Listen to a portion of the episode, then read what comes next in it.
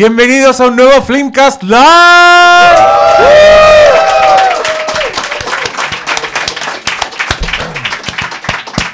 Oye, queridos auditores, amigos, gracias por hacerse presentes hoy en Las Lanzas Ñuñoa. Un aplauso para el local también que se pone con esto. En un ambiente gratísimo, con buena comida, con. Oye, este, que hay, hay comida buena acá, es como de. Siempre. de papas fritas, churrascos, esa weá. Buena. Sí, no, Pero hay de todo además, no, increíble, vengan. Eh, lo que yo les quería decir después de eso es un poco una advertencia y un spoiler, Oh, porque hoy día van a ver a una persona llorar.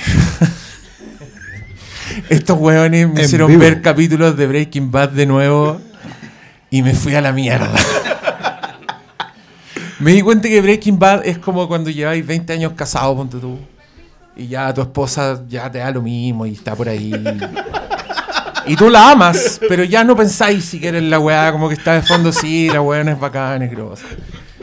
Y de repente algo un día, no sé, se levanta, la luz entra por la ventana y la veis iluminada de una nueva forma y te acordáis de cómo fue cuando te enamoraste de ella, de, te sentiste como el- ese entusiasmo del primer amor y dijiste, weón, de verdad eres la mujer de mi vida. Eso me pasó con Breaking Bad.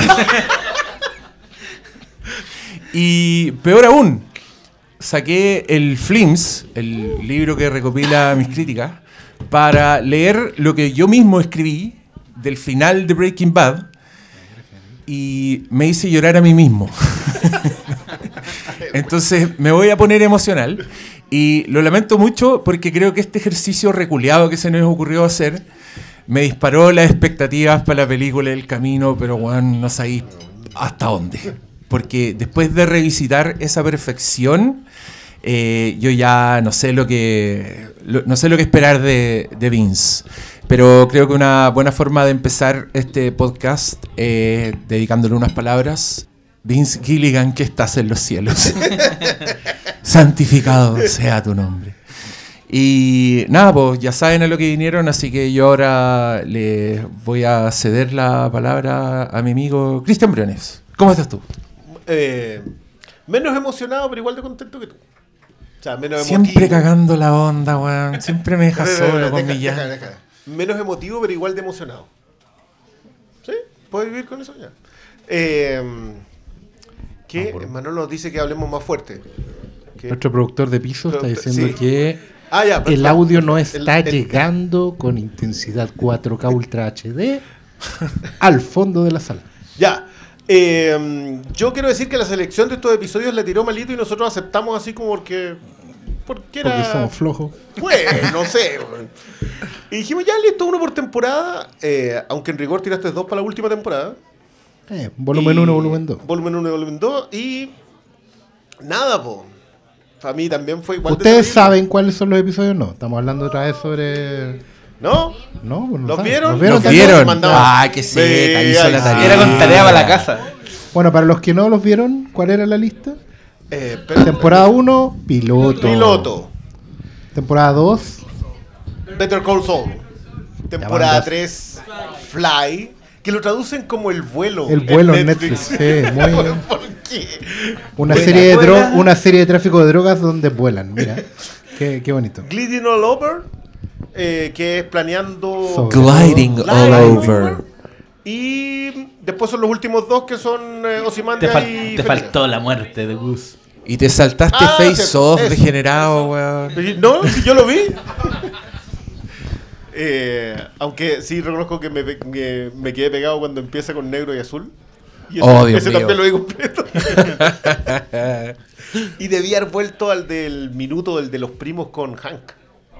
Oh, conchetumar. Es que eso fue lo otro, que estoy que viendo los capítulos me fui fijando en quién los escribía, quién los dirigía y volvía a los capítulos según eh, Sí. guionistas y directores y eh, es terrible porque... Pero di la verdad, Cristian, querí volver. A verla completa. Yo- es que, es No, que- y la que tiene ranchera. No, yo espérate, yo, yo solo quiero decir El que el capítulo de los gemelos Terminator versus Hank es el capítulo que me hizo decir tengo que escribir reseñas capítulo a capítulo de esta wea porque no me aguanto. Fue tal momento, en la madrugada, así en mi casa, solo, weón, triste, que la weá termina y yo como, concheto, madre", como un grito que no podéis compartir con nadie. ese, ese Que yo tuve que ir al computer y ya. Los que sea que están allá afuera viendo esta weá, por favor, hablemos, porque era una weá que no se podía creer. Bueno, ese no estaba en la lista.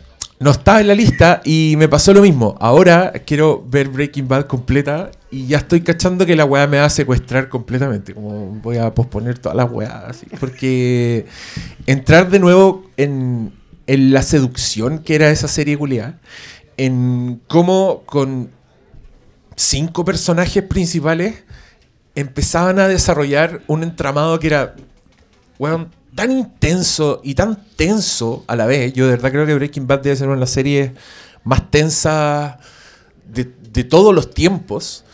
Y incluyo 24 ahí, le gana por golear. que, mm, que, que claro, lo pasáis.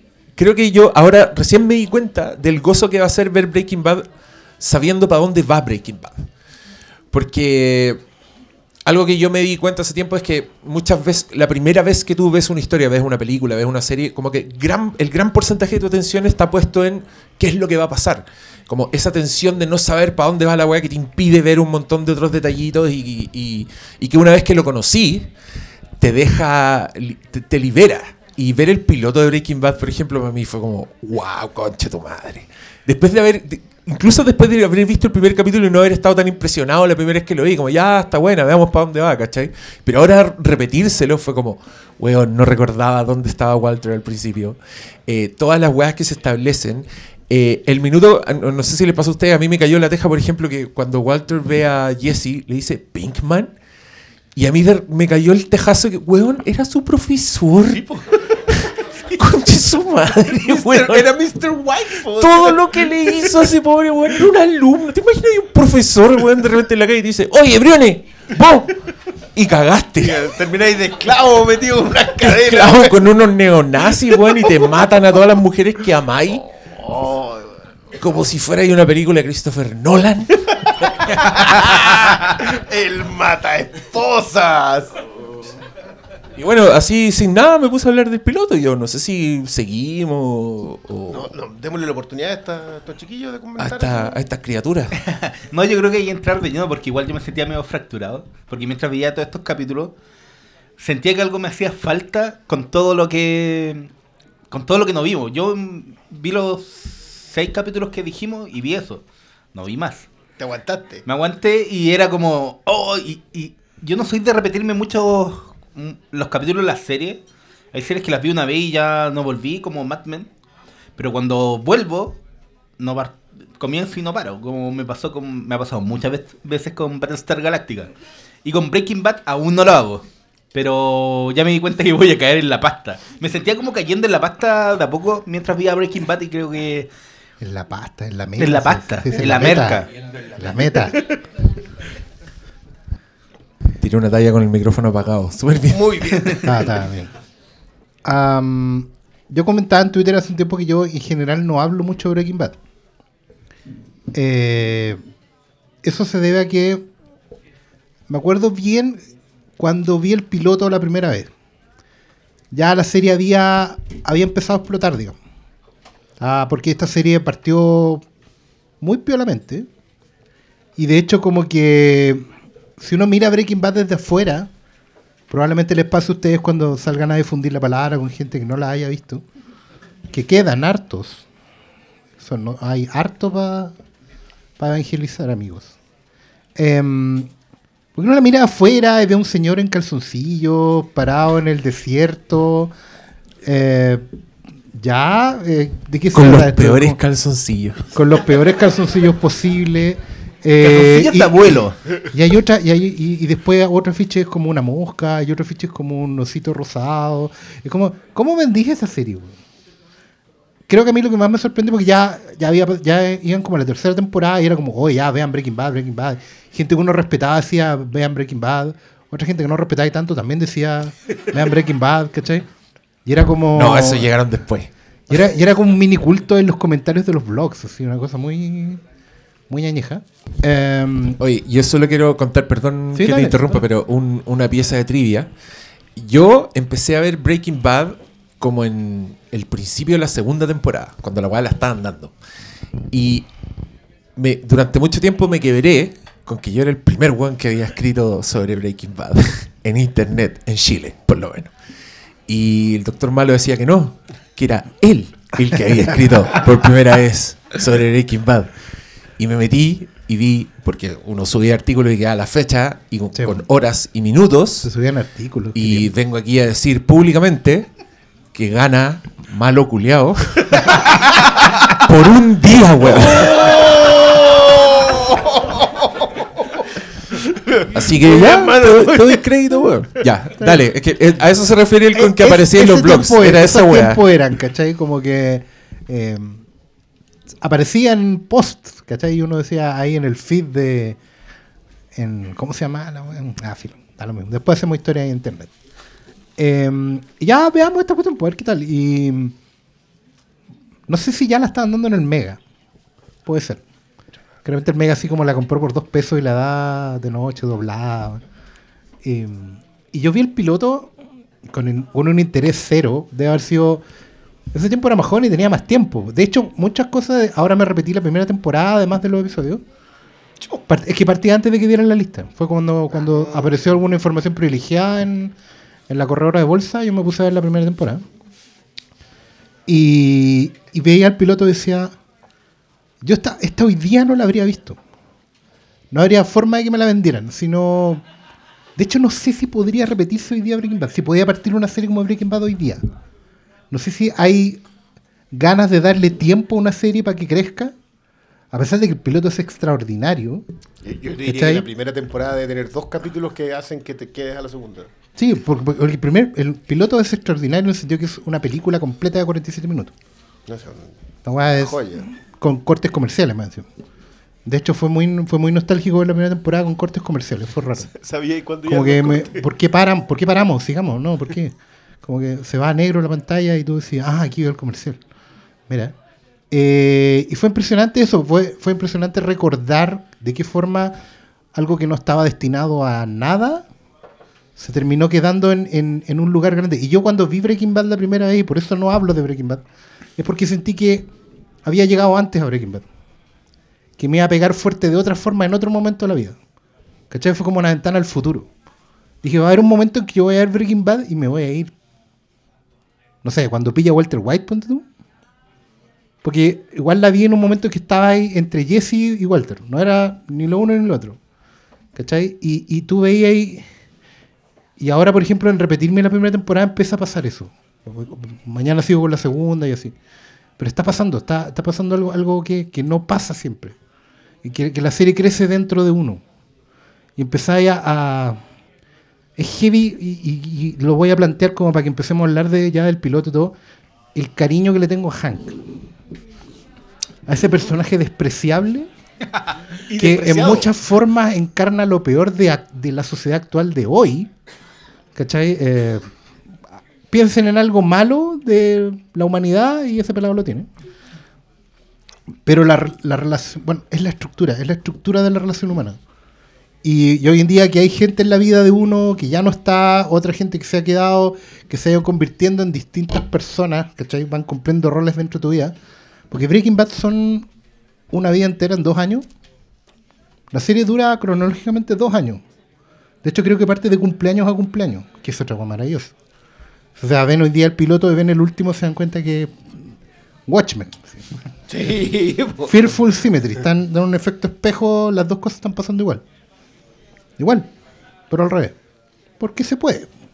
¿Cachai? Porque se puede experimentar con la narrativa Yo cuando no sé tení- si se puede. Yo creo que a ellos les resulta. Bueno, pero pudieron hacerlo en un momento. pues, Y también creo que hoy día no se podría. Yo- Que no sí, los aguantarían. Es que, que les la- meterían chala, algo. Por el harían, tipo de competencia. Claro. En ese tiempo AMC le podía colocar fichas a dos series como Mad Men y Breaking Bad, eh, partiendo con pilotos que eran muy buenos, pero no era como para que la gente... Claro, porque con quedarse rating tanto. modestos igual aguantaba y ¿cachai? Tampoco era una serie barata. Igual, perdónenme la intervención, pero si se hace ahora, se está haciendo. Tengo tres palabras. Better Call Saul. Ya, pero Better Call Saul existiría si no...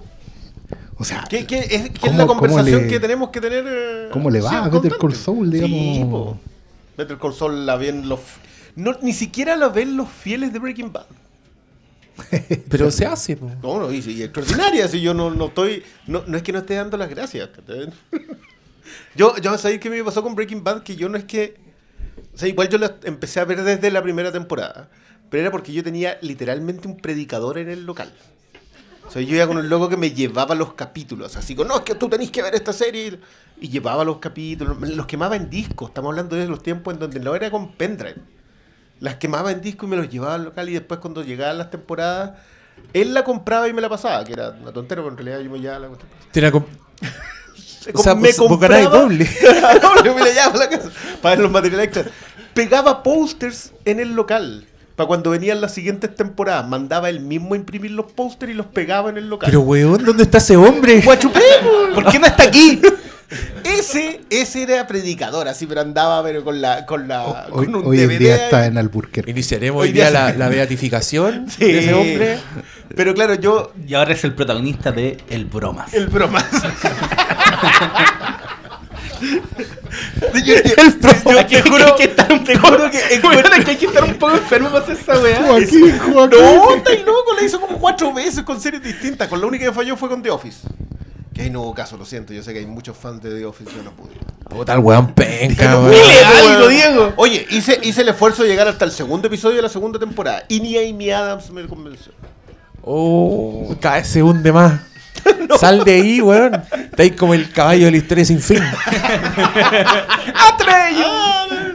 Eh, pero nada, yo también encuentro, piquémosle al piloto porque yo ahora repasándolo, creo que todo Breaking Bad, la,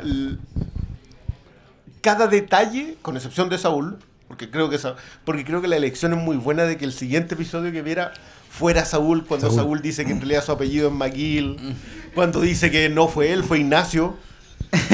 y, que, y que yo quedé así como, ¡oh, la otra temporada de Saúl! Pero- se tiene que ¡Concha estar tu madre! No, esa weá- ¡Weón, ¡No fui yo, fue Ignacio! Nacho! Oh. ¿Qué Pero que que una de las cosas que me pasó que viendo todos estos capítulos me quedaba la sensación de que había muchas cosas que tenían pensadas, planeadas y que ejecutaron a la perfección mucho después. Y piensa en el diálogo que tiene eh, Walter White cuando está hablándole a los estudiantes de química. Toda la serie está condensada en ese diálogo Sí. cuando habla de la transformación. Dice, ahí está Heisenberg, ¿cachai? Y es algo que yo creo que tenían, no sé si un, un esquema para saber qué es lo que iban a hacer más a futuro, pero la, la serie es tan redonda que, no sé, pasamos de un capítulo de la, mo- de la mosca y el siguiente partía con una mosca y, no- y como que me pasó que viendo estos episodios Ah, que elegimos... listado. Claro, po. Sí, pues, como oh, que habían, habían, habían cosas que calzaban perfecto, pese a que nos dábamos saltos de 10, 10 capítulos entre medio que no estaban y había conexión, ¿cachai? O sea, es heavy porque en realidad la selección, no sé si, si lo hiciste. Basado en puntaje, yo creo. Yo creo- No, no, no, mosca, fue, como representativa de... Es de que, claro, ¿Cuáles eran el- como los mejores? Por eso dejé como Ozymandias en la última. sí. Pero también fue como ya. Podía haber elegido el final de la segunda temporada, pero dije que tenemos que ver el, el de Saul la primera vez que aparece y por eso lo elegí. Ay, qué bueno todo esto. Yo, y obviamente los otros eran porque yo los, los considero como entre los mejores de la serie, pero... ¿No te pasa, no te pasa, o ustedes, los que han escrito, todo, que el de Saúl es como un evento tan feliz porque tú sabes que tenés un personaje que obviamente va a cumplir un rol en la serie, pero, pero cae como del cielo, como que paráis todo, para el universo y aparece este personaje mágico. Pon un dólar en mi bolsillo. Es que está lleno No, de mitología weón. de El- golpe. El es carisma como, de ese weón cuando entra con su Bluetooth y saca todo. al Paco cagando. Y tú estás ahí como, ¿quién es este ser, weón, bendito? claro, Y, eh, y que ahora viéndolo con todo lo que viene, con las cuatro temporadas de Better Call Saul encima, te das cuenta que el weón estuvo ahí desde el principio. Claro, pues. Y es como, puta, los weones maestros, Sí, weón. no sé, yo, yo con ese, Oh. ese episodio me, me hizo crecer Saúl. Imagínate, ya Saúl que la tengo eh, por allá Pero arriba. recuerda el, el diálogo con el que Jesse lo presenta. Tú no necesitas un abogado criminal. Necesitas un criminal abogado, que sea un abogado. Y dice, Un abogado Weón, criminal". ahí está todo. Es un juego, sí. Eh, eh, ni siquiera un juego de palabras, se dice la misma frase dos veces Sí, pues, seguidas, en el fondo es, la, es la No, intención. es ¿no? que, Es la- es que el en acento. inglés- sí, pues en inglés es la, es la raja, es como, Claro. you don't need a criminal lawyer, you need a criminal lawyer. Y no, el- ese capítulo es maestro, weón. Es que cómo juegan con las expectativas, con, con, con todo, usan todo en tu contra. Y yo, y yo no creo que sea una planificación tan exhaustiva de primera a quinta temporada. Sí, de hecho, eh, les recomiendo a todos lo- los que cachen inglés el Breaking Bad Insider podcast, porque es donde habla Vince Gilligan con los directores. Y los locos iban haciendo el repaso capítulo a capítulo. O sea, emitían la weá y el otro día salía el podcast que los locos grababan con desfase y todo. Y ahí te das cuenta, cuando tú, que la planificación va de toda la temporada. Esa weá sí está súper planificada, pero de repente hay ideas que pasan para la otra temporada. Ponte tú, eh, yo preparando esto escuché el de, el de Face Off. Y ahí los locos cuentan que la idea de que Salamanca tuviera una bomba en su ding ding, de hecho, ellos le decían a esa weá el ding boom, y así lo tenían anotado en una tarjeta, se les ocurrió en la tercera temporada. Y después no les cupo la weá nomás, entonces pusieron la tarjetita en la pizarra de la cuarta temporada. Y, y los buenos son tan maestros que yo creo que son secos, pero así ya sequísimos, onda, nivel genios, no solo de la televisión, sino que de, de la narrativa en general. Es que los buenos usan demasiado bien todos los elementos que han plantado antes, ¿cachai? Entonces, eh, algo que pasa colado, como que por ejemplo el weón del Walter tenía un pasado con dos amigos que eran sus socios y que ahora los buenos son más exitosos. Esa weá tiene coletazos hasta el finalísimo. El. Y, y es una weá hermosa de presenciar, con unos weones que salen con cueva en toda la serie, que cuántos, 10 minutos, ¿cachai? Eh, y, y, y la capacidad para ir presentando weas nuevas también es lo que a mí me, me- me causa emoción, porque después de haber tenido, por ejemplo, a, en el que es en mi opinión uno de los villanos más memorables así de la historia, que es Gustavo Fring, ¿qué hacen después de ese weón? Y llegan a Matt Damon de los pobres, que es un weón que habla como niño, que parece que es la persona más bondadosa que existe y es un Mateo, psicópata culiao, que no se puede creer. Y, y- y todos personajes que giran alrededor de un Walter White, que es un weón que cuando tú ya crees que no le pueden sacar más capas, ¡pah! Te quedan dos capas más para abajo. Y, y nada, pues este, este es el capítulo de las flores, weón. Sí, eso yo. Vamos, ¿qué- vamos a decir? Bueno, ¿Es lo- mala la weá? Pero lo de Jesse, por ejemplo, que Jesse estaba presupues- presupuestado que se lo despacharan en la primera temporada, que a mí, de verdad que yo no puedo, ahora veo el piloto y no puedo creer que haya planeado eso. No, no, no, tiene, no tiene mucho sentido que, mm, que te muestren en el piloto la otra clave de la serie y supuestamente se terminaba en la primera. No entiendo bien por qué. eh, la verdad lo planeó así, pero al final que Jesse se quedara va a hacer que tenga su propia película de spin-off, así que por lo menos le, le sacó el jugo al personaje. Ahora, yo sí quiero pasar a una cuestión que a mí por lo menos me gustó mucho, y es que al ver estos capítulos saltados, claro, había detalles que de repente se me habían olvidado. ¿Cuál era el video que necesitaba, que le habían hecho a Hank? ¿Cuál es este disco que andaba buscando? Se me había olvidado. ¿Por qué andaban buscando un disco? Claro, después me tuve que meter a buscar. Pero hay ciertos tonos que empiezan a cambiar en la serie, en la forma de filmarlo, por ejemplo. Se lo toman con más calma al principio. Pero en Better Call Saul, cuando coloca esta cuestión abierta para, para la secuencia de capturar al. Ah, siempre se me olvida el nombre del flaco.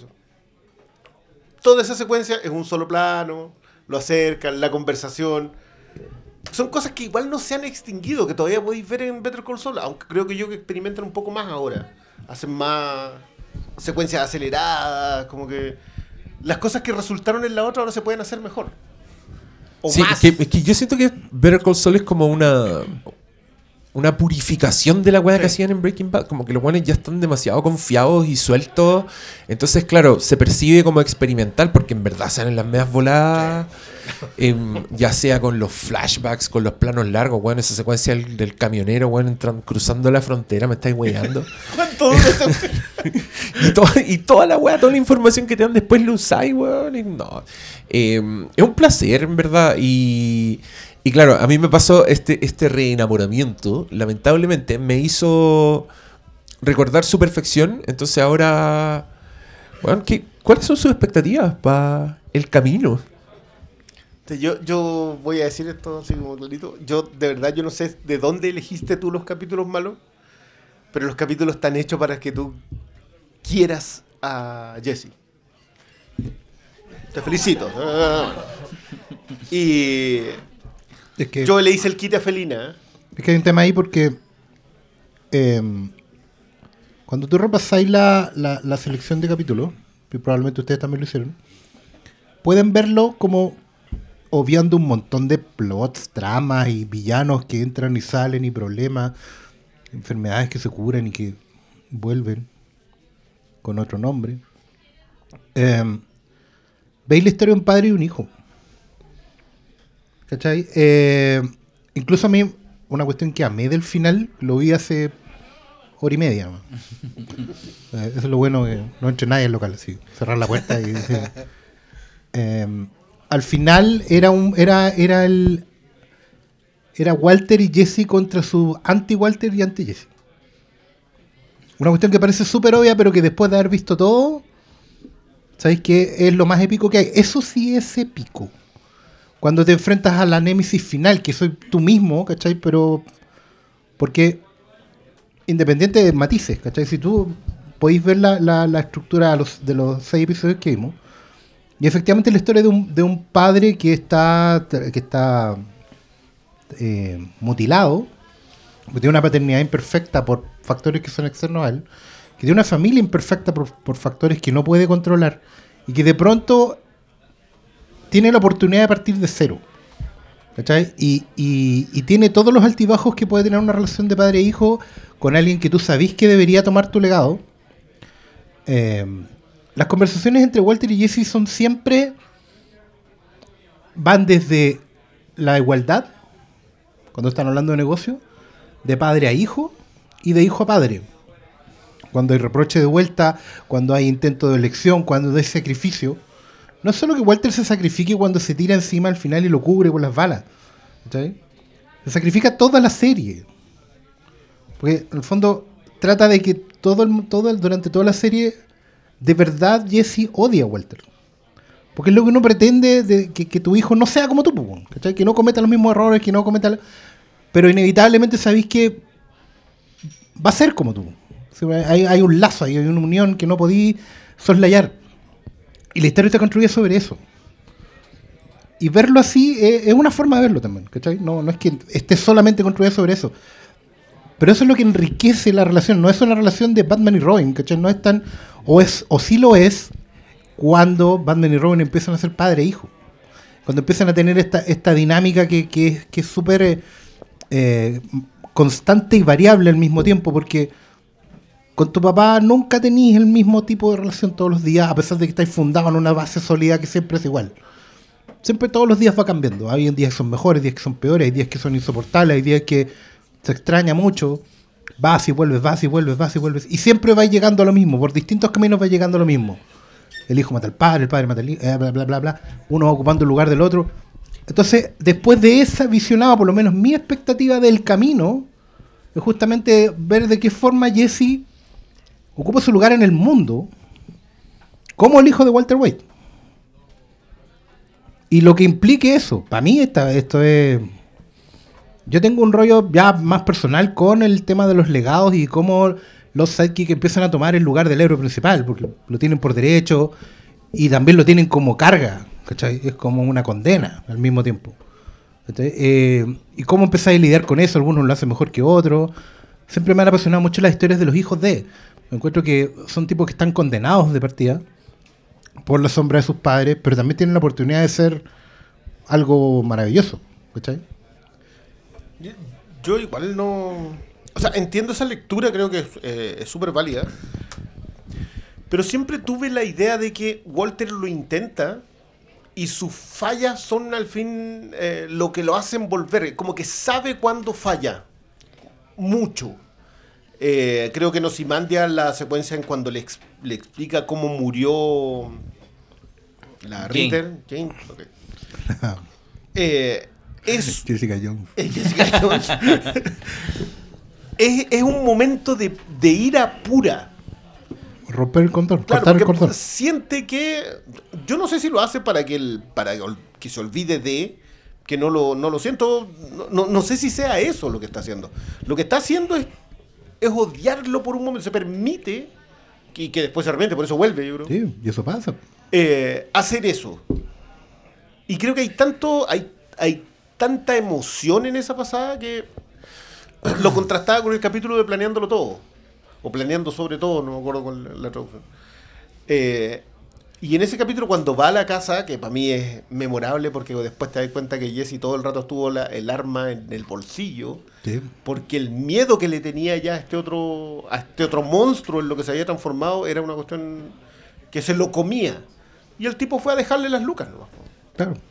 Esto es tu parte, yo voy a hacer mucha más plata, da lo mismo, ¿cachai? quédatela, haz lo que queráis. Oye, cabros, perdón. Voy a retirar mi pregunta Ya. sobre qué expectativas tienen para el camino. Ah, bueno, Y les voy a pedir que hablemos en orden, po.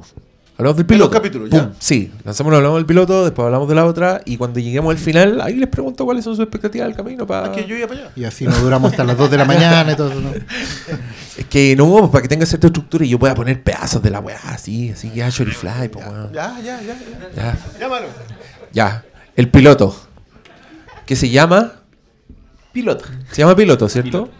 Que, bueno, yo no sé cómo, es, cómo habrá sido el proceso, pero normalmente estos locos generalmente tienen que hacer el piloto antes de que les aprueben la serie. Y, y en este caso, si se llama piloto, me da la sensación de que puede, puede que así sea. Eh, pero la weá, bueno, ya lo dijimos en la introducción, pero a nosotros nos pasó que la vimos y, puta, fue como ver Wow, se me había olvidado lo maestra que es esta weá, así, de sopetón. Desde, desde los primeros minutos donde te acordáis de lo seco que es eh, Brian Cranston culiado, hasta, hasta el cierre, que como dijo este weón, en verdad es una estructura perfecta. Es una weá que si no hubieran hecho más Breaking Bad, uno hubiera dicho, ya, listo, la raja la weá. Y, y, y- y todo lo que... A mí me sorprendió de verdad el reencuentro, porque en general cuando uno ve series que duraron mucho y veis el primer capítulo, o incluso la primera temporada en algunas series, y, pareciera que los personajes todavía no han cuajado, se sienten raros, encontráis que el, el que está ahí no es realmente el mismo weón que aparece un tiempo después. Eh, a mí pasa eso mucho en los sitcoms, sobre todo, que son como las series donde más tienen que afinar los personajes. Pero en Breaking Bad, la weá, cada primera línea de cada personaje a mí me volvió a instalar en ese universo así de sopetón. Tú decías que eran cinco protagonistas. ¿Cuáles? No, dije que con unos cinco personajes, pero Ah, debieran ser eh, Ah, Walter, pero Jesse, Walter, Jesse, Hank, eh, Ana, o sea, Ana, Skylar. Skylar. Ana, sorry. Oye, Anakin. Y en menor rubia- Y medida- bueno, y el villano de turno, Bueno, el Tuco. sí, ¿sabes que ahora como que me acordé de Nadie se acuerda del Tuco ya. Y fue así como... Era un niño de Ah, pecho ah, ya. al lado de todo lo que vino. Yo debo decir que Tuco es la weá que más me da lata de Breaking Bad. Creo que lo único que está como fuera, no sé si es la actuación de ese weón o algo, pero digo, ya, pasemos luego. ¿Pasemos luego? Sí. Pero eso Igual responde- a no, don pero- Héctor. Pero te pasó la primera vez o te pasa ahora que ya la viste? Ah, que no llegaba ahí ahora en la No, no, no, pero- pero sí me pasó en recordando, ver el console que salió Tuco en ver el console y dije, ah, Tuco. Porque claro, ahora, ahora a mí me pasó que el Tuco era, en un momento era una, una amenaza terrible, ¿eh? porque también Walter era un profesor de química que lavaba autos. ¿Cachai? O sea, no era... En verdad, sí, tenéis razón. de- contra eso, Tuco y Jesse era un niño. No, cuando ellos se pegan la escalada, igual tengo más fresca la primera temporada, pero cuando ellos pegan la escalada y dicen, oye, tenemos que ampliar el negocio, ¿qué hacemos? Bueno, coloquémonos con gente más grande. Y ahí llegan a Tuco, y el Tuco se los come con papas fritas. Porque estaba, pero en el Porque techo, Tuco. estaba más duro No, que- es que Claro. sa- ¿sabéis lo que, lo que acabo de pensar gracias a tu, a tu observación? Es que creo que, claro, las tem- Br- Breaking Bad, Walter White siempre tiene el enemigo que peor le hace en ese momento. ¿Cachai? claro, Entonces, claro, de- Tuco tiene sentido para el profesor de química, el weón con los dientes culiados, con, con- con su mal gusto, como enco- enjalado todo el Que tú tiempo. lo ves, oye, pero ese te lo despacháis en dos minutos. Sí, pero en la temporada 5. En Sí, la po. 1, bueno, están ahí, pero. Y después llega Gustavo Fring, justo cuando el weón se está empezando a tirar los pedos arriba del poto. Tal cual, sí, claro. ¿Sabes qué? En el fondo la serie está construida sobre esa, esa máxima como de guion clásico. no es el primero al que se echan. No, esa No, máxima eh, de eh, guion clásico en que siempre que termina un conflicto le colocas otro peor. Termina un conflicto, le colocas otro peor. Termina un conflicto, le colocas. Y vamos escalando, vamos Es con ¿sabes escalera. Una de las cosas que, que creo que está más bien abordada es como la escalada criminal que van ellos explorando mientras van, van avanzando en el negocio, porque el Tuco es como el... El jefe de la primera etapa. Sí, por el jefe de la primera etapa. Claro, ¿no? Y- el- y, y en ese sentido, por eso es el weón que consume. Claro, No, es no todo es- lo que no debería. Sí, pues, pero- todo lo que no debería ser, pero por eso es, eh, es tan impredecible. Claro, pero igual, o sea, es impredecible, pero después, claro, era súper fácil. Claro. o sea, Parece súper si, fácil. si hubiese Pero igual- sido Gustavo, te lo echabas Pero es un tipo que primera. O sea, manda, claro. manda al hospital a Jesse. Un que estaba acostumbrado a colocar metas en, entre colegios pendejos, en bancos de plaza. Después mata a, a otro compadre a combo en el depósito de auto. Y después se echa al otro. O sea, igual, claro, y en ese momento con Cueva habían dado un disparo. O sea, estamos hablando Bueno, de. la, la secuencia en el piloto sí tiene. Claro, y después veis el final. Y ya es No, y al final ya un montaje ya con Gatling. ametralladora, weón, hermoso. No, te vas dando cuenta que efectivamente es una escalada, pero qué bueno que sea así, porque también me, pas- me pasa con Breaking Bad ahora, que empiezo a ver como todos estos recursos de guion clásico que hayamos enterrado en la necesidad de hacernos los cool con las nuevas series que estamos viendo y presentando. O sea, cuando la serie parte con una inmedia res así como... Porque parte con los calzoncillos. Y me parece tan icónico, weón. Así como... El- los pantalones al viento. Este es un señor normal que va a tener un pésimo día. ¿Cachai? Y tú decís, ¿cómo llegó a eso? Y la primera temporada está construida sobre eso. Casi siempre parten como, ¿pero por qué está así? Parte un capítulo y está con el sombrero, lente, caminando con la explosión detrás. Por primera vez tú decís, El momento ¿por más qué cool el de profesor de química está haciendo eso? Y el capítulo va para atrás y te lo cuenta y te lo explica todo. En 47 minutos.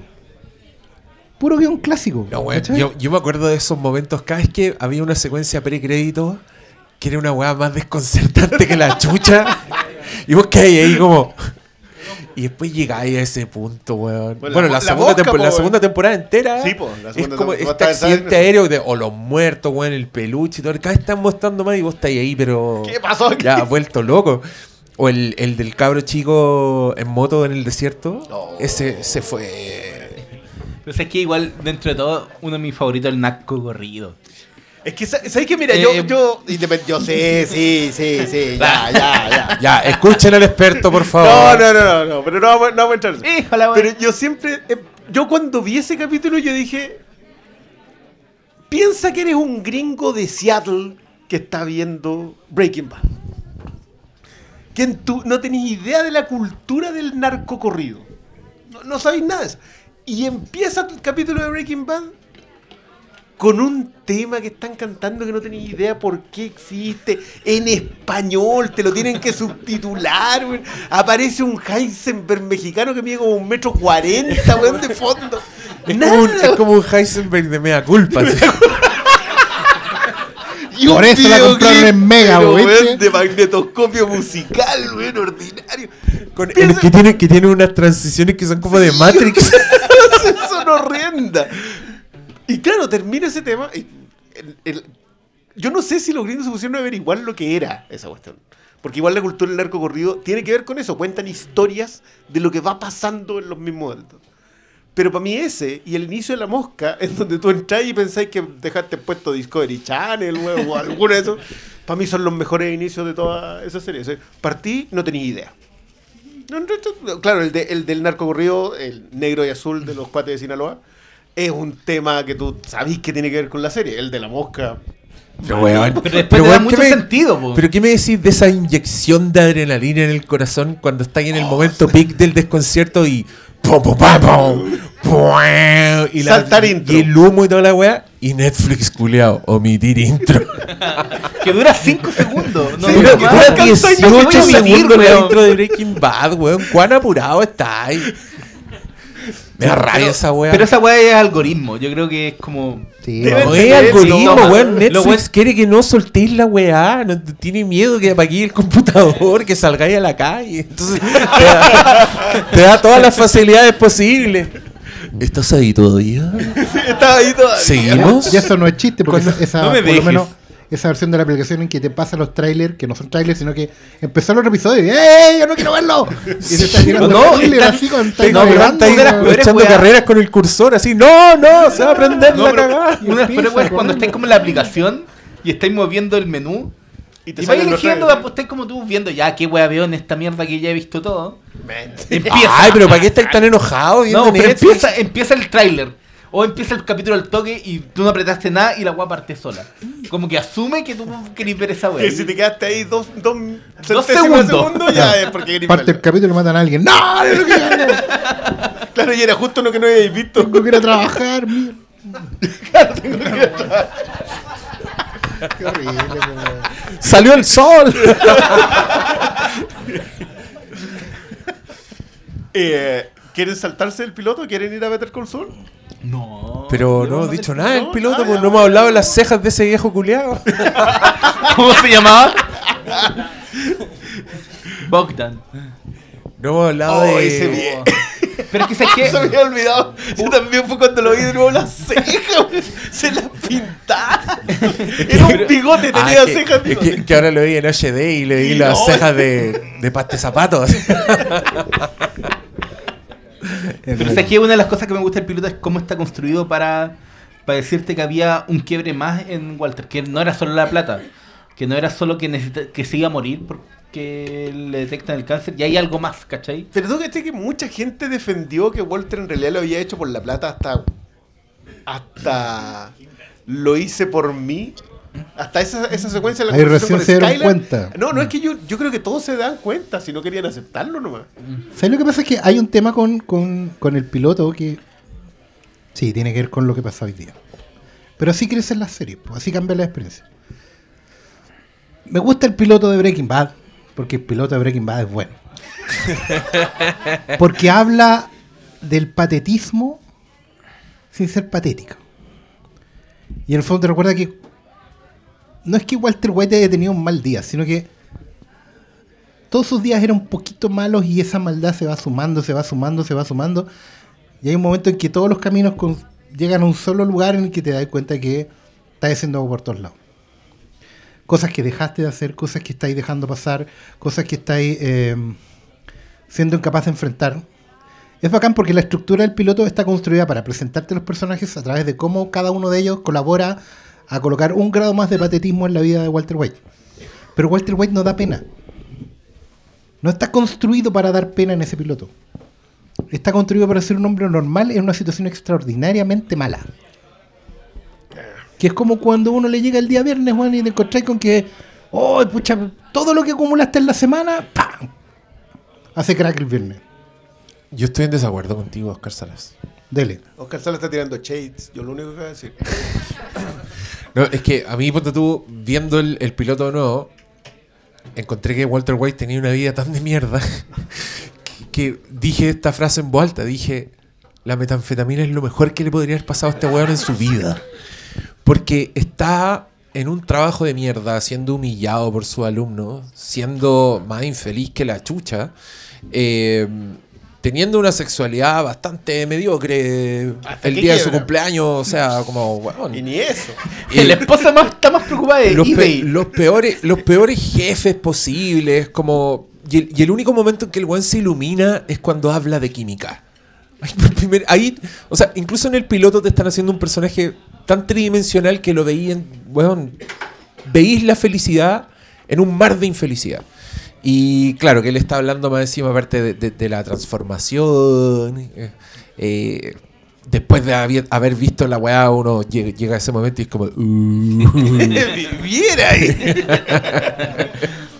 Y- incluso en su momento de felicidad máxima hablando de química, los alumnos no lo pescan, ¿cachai?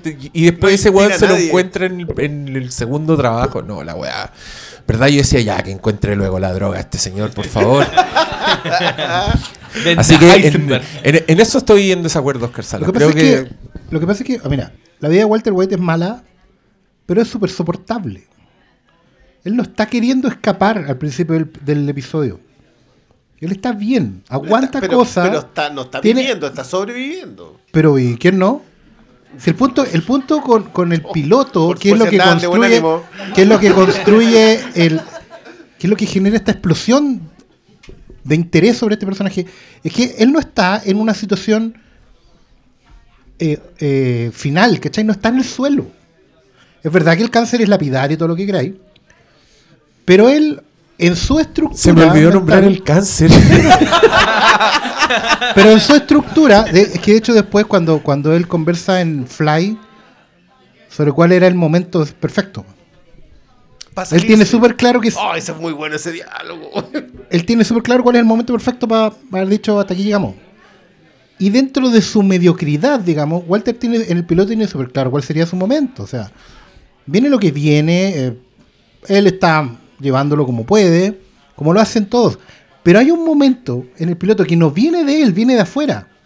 Que es cuando descubre que todo lo que tiene lo puede hacer de otra forma cuando aparece esta redada y se da cuenta que, mira, yo podría hacer esto. Pero él no va a hacerlo, no va a cocinar, porque lo ha estado buscando, ha sido un anhelo. Es algo que se aparece y después de... La primera temporada se trata de que no es que Walter se transforma porque cocina. Walter se transforma porque está haciendo lo prohibido. Hay muchos capítulos en la primera temporada Pero donde... yo, no, no, no, yo creo que eso lo es solo en perspectiva. La primera Por temporada te dice que él está haciendo lo que está haciendo por su familia. Te lo Es que dice sé en lo formal. no, no pero en la misma primera no, temporada, él tiene momentos en que se da cuenta que en realidad no es tanto por eso. No, no, no, yo, No, creo, pero- yo creo que eso es la pers- en perspectiva. O sea, hoy día tú ves eso. No, pues si la el capítulo, que- en la, en la primera temporada está el capítulo en que Skyler se echa la máscara de palta. Llega Walter después de haber tenido una experiencia cercanísima con la muerte Como casi toda la serie. y trata de tener sexo animal. Es la única sí, solución que tiene. Necesitaba bien? una experiencia más extrema, claro. Porque el tema, la, la construcción de Walter como un personaje distinto en esos primeros episodios parte de esta cosa de hacer algo que no era nada, no tenía nada que ver con Walter. Era una animalidad que viene de otro lado. Y eso es una tridimensionalidad que lo enriquece caleta como personaje. Pero es que igual yo Porque creo no que... viene de una situación causal. Pero... Es, es un mar de posibilidades que siempre estaba flotando en torno a él y que simplemente se reordena un día. Y ahí empiezan a salir las olas nuevas. Pero si es que igual te falta un detalle, porque en el piloto, en el primer episodio, ¿Sí? él todavía sigue pensando en su familia. Pero si no. En el único momento, no, pero por sobre cualquier otra cosa que después igual, yo creo que el piloto es el único momento en el que él está realmente dispuesto a morir para que la familia no, no sufra con, conociendo lo que él hizo. Él, él aprieta el gatillo, no se mata solamente porque el one tiene el, el seguro, pero ese es el único punto de la serie en donde él aprieta el, gatillo pensando que se va a suicidar.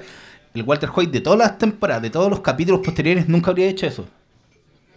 Y yo creo que responde muy bien a cómo está construido el personaje para que esta vorágine de volverse malo pues. lo, lo atrape. Es que, ¿sabes Pero en el piloto está todavía ese hombre que, ¿sabéis qué? Voy a grabar este video. Sí, pues, eh, porque era un hombre normal, en una situación estándar, que de repente desencadena una serie de sucesos que lo lleva de una vez al fondo. Walter no está, o sea, es verdad, el piloto parte con Walter en el fondo, pero obviamente va para atrás para mostrarte que en realidad no estaba en el fondo, que Paul podría haber seguido igual y no hubiéramos tenido serie, básicamente. ¿Cachai? Porque de eso se trata, Breaking Bad. Es que yo creo que ahí esa es la clave, po. Como esta es la historia del tipo que se quebró, todo el desarrollo y toda al final la serie es ¿se quebró o siempre estuvo roto? Por eso se llama Breaking. Claro, sí, por eso mismo. Porque es un proceso largo, no, es, no hay un momento de quiebre. Es que por eso, por eso es que me gusta que cites el, el diálogo en The Fly, porque yo creo que en The Fly él tiene claro que salirse en ese momento era una posibilidad. Sí. Pero eso no implicaba Que lo hubiera querido hacerlo. digamos. Exacto. Claro. Entonces, claro, ¿qué hace salir a Heisenberg? Que creo que es muy bueno, el- lo que dice el Diego. Lo mejor que le pudo haber pasado era eso. Por eso también lo cierra con el diálogo de esto lo hice por mí porque era bueno en esto. Claro. Porque me gustaba, porque me hacía sentir vivo.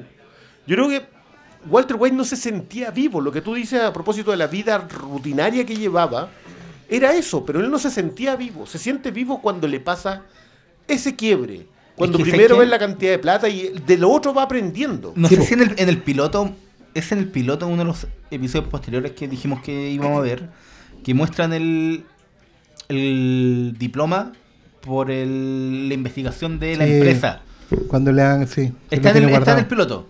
Y- No recuerdo si está en el piloto, pero es la primera temporada. Pero está siempre el tema de que él, él merecía haber sido más. Él, él tenía todas las capacidades para haber sido los multimillonarios que son su amigo. Sí, pues. No hay que pensar que él tenía una relación con la mina, con... Con no, ¿cómo se la. Sí, con la. Él, él- él era la pareja. No, sí, entonces, sí son, eh, son- Siempre él estuvo con la tranca de... Son Gates con Bosnia, merecía más. son- sí. Yo, yo podría haber sido millonario, yo podría... yo era lo suficientemente inteligente y yo aporté a esto.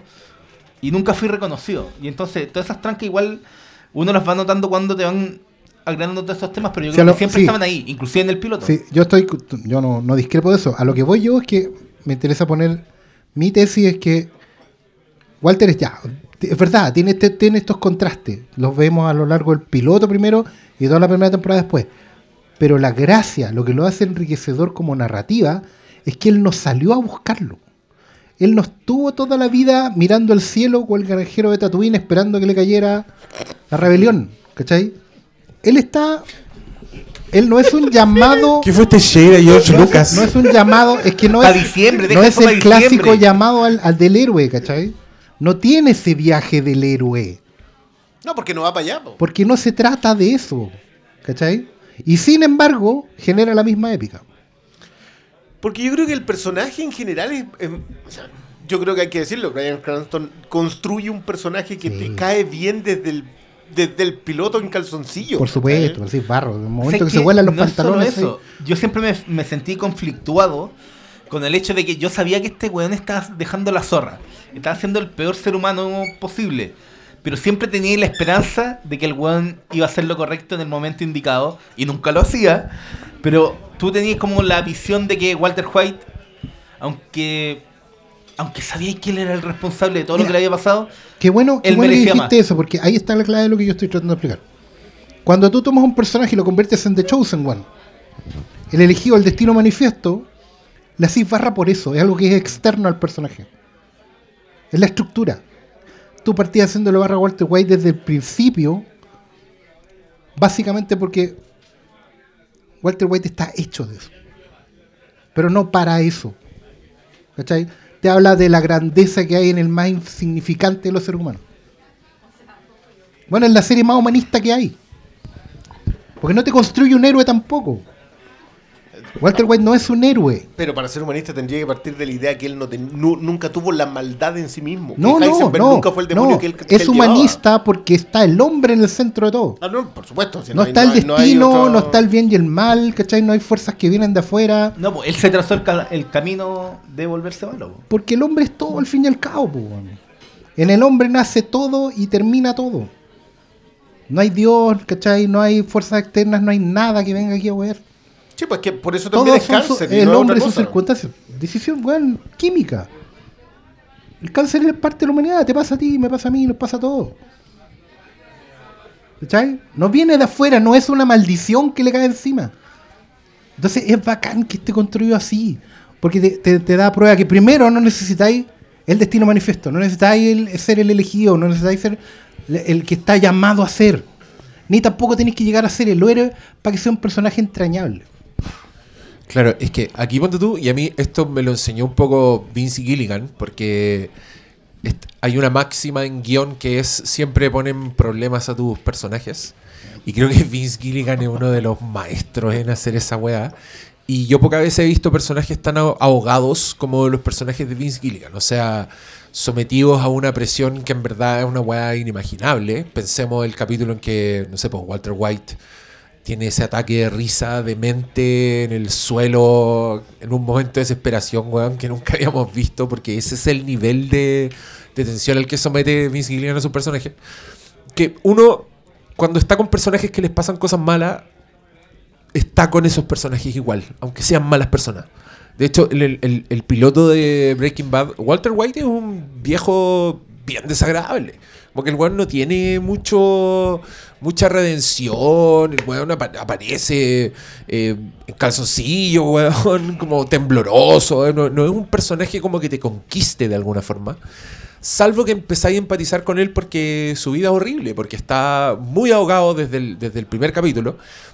Y lo que sí ocurre es como una construcción del héroe, porque yo creo que todos recordamos también esos momentos en que, weón, te paráis a aplaudir a Walter White por alguna weá que hace o por alguna weá que dice. ¿cachai? Algo que soluciona. algo que soluciona o algo que demuestra que el weón está sacando las garras porque hay momentos en que tú querís que Walter White saque las garras, ¿cachai? Porque, porque te emociona cuando el weón dice say my name o, o el o para qué vamos a citar danger. otro- otros más famosos, claro. y, y- y yo creo que toda esa weá, él, este weón se le, aplica a todos los personajes que, te llevan en la historia, ¿cachai? Con, Jesse el weón es implacable. Y ese es uno de los motivos por los que yo le tengo miedo a Camino, ¿cachai? Porque creo que Jesse ya. O sea, tiré un tweet alguna vez. Si, si Camino son dos horas de Jesse así echado de guata al sol, yo voy a estar feliz con la weá, como por fin. Se hizo justicia. Pero al mismo tiempo sé que Vince Gilligan no hace una weá, es esa weá. Eh, Vince Gilligan ahoga a sus personajes. Entonces quiero que ahogue a Jesse, quiero. No sé qué quiero. No viste en los trailers, weón. No, yo le te echo digo el todo. quite a todo, pero olímpicamente. Pero, pero bueno, esto, esto hablando como en general de, de, de tantas de las weas que no se usan de esto. ¿Le- ¿Les parece si ahora hablamos del segundo? Ahora ¿De Better Call Saul? ¿Sí? Ya. Ya, vamos bien, vamos bien. ¿Vamos bien? Ya, esta, esta weá también parte con uno de los, de los principios, de mis principios favoritos, de los que yo recor- recordaba con más cariño. Porque un intercambio entre dos weonados, entre Badger y este señor rata que aparecía en... ¿Dónde más sale ese weón? Qualls en. En. En. En Na- Nation Z, tenés razón. Road Trip. Road Trip. Sí, es De un Todd weón- Phillips. ¿Cómo? Ah, mira, director de. Ah, Road Trip, yo me confundo. El No, Bromas. El Bromas. Bromas. Y, y Y, tienen esa este. cuando tienen que viajar al, al, el- al centro de la Tierra. Era como uno de, de la parte del equipo donde sale Aaron Eckhart. ¿Cómo se llama Ah, el núcleo. El núcleo. Oh, Ahí también. Ya había demasiada excelencia en este capítulo que se empezaron a acordar de pura weá. ¿Tú El dijiste, núcleo, en po. ¿Tú dijiste en qué ha salido? En esa weá salió. Yo, yo estaba pensando en Nación Z, lo que dijo esto, que es la, la Walking Dead pobre y mucho Más imaginativa. Sí, es buena esa weá. Bueno, parece un buen que ni cagando sería policía, que tú te cagáis de la risa cuando Badger le dice, eres policía, y tú dices, puta, que weonado, Badger. y el weón dice, ese furgón café que está ahí de flores, loco, no engaña a nadie. Y después tienen este intercambio de dos personajes retardados, básicamente. y el weón sí era policía. No, y le vende. Y se lo llevan preso y todo ocurre detrás de una hermosa banca publicitaria de Saúl Goodman. Oh, Y... Ah, Ahí tenía entrada de personaje. O sea, que igual antes, antes de entrar a, a lo de Saul, comercial de pero esa escena me recordó lo mucho, la mucha buena que le tengo a los amigos de Pinkman. Porque son unos estúpidos, pero son unos estúpidos entrañables. Porque nunca son malos, son como hueonados, están, ya igual están en la pasta. Pero ellos no, recuerdo algún momento de los otros capítulos que no, de todos los en que salieron donde ellos hayan hecho algo malo. Bueno, Siempre eran como. Por eso es tan bonito que salgan en el final. Es una joya. ese. No, Claro, no, y ¿por en qué un momento tú que sale, sabés pero. que son ellos. ¿Quiénes son los francotiradores? Skinny Pete y... Lo Brandon. Es lo máximo esa escena. güey. Bueno, pero no, no vaya fe. Qué bueno es cuando Hank le dice eh, a Saul Goodman. Ah, sí, te conozco. Bueno, los comerciales malos que sí. y, y- y Goodman ahí tiene todo el carácter de personaje que tiene porque le tira una, una de vuelta que no me acuerdo cómo era, pero lo deja sentado el pelado.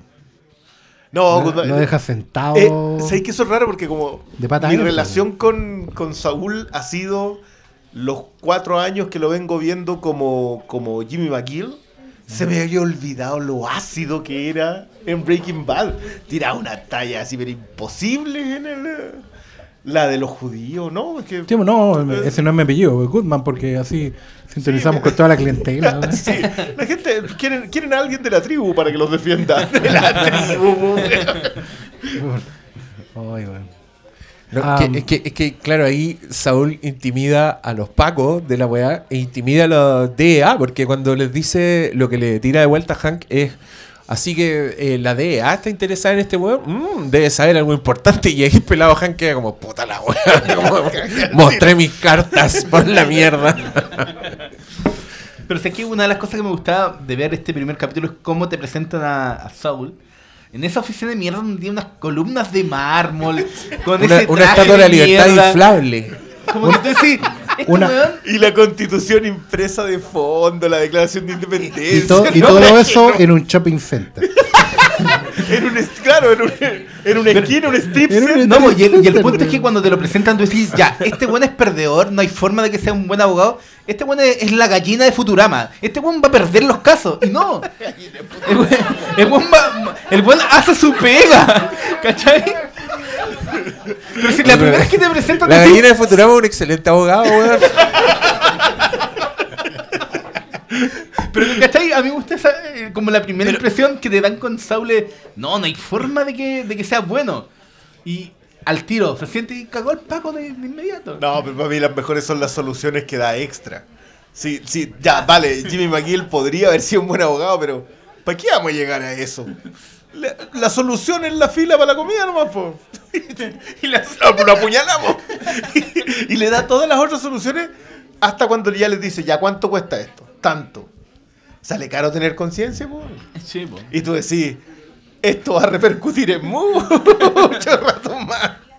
No, pero, pero, pero esas dos tallas para mí, una, pon un dólar, ponme un dólar en el bolsillo, porque con eso ya pasaba a ser abogado y se cambiaba la relación. Solo tengo cinco, los tomaré. Lo tomaré. Dale nomás, tengo vuelto.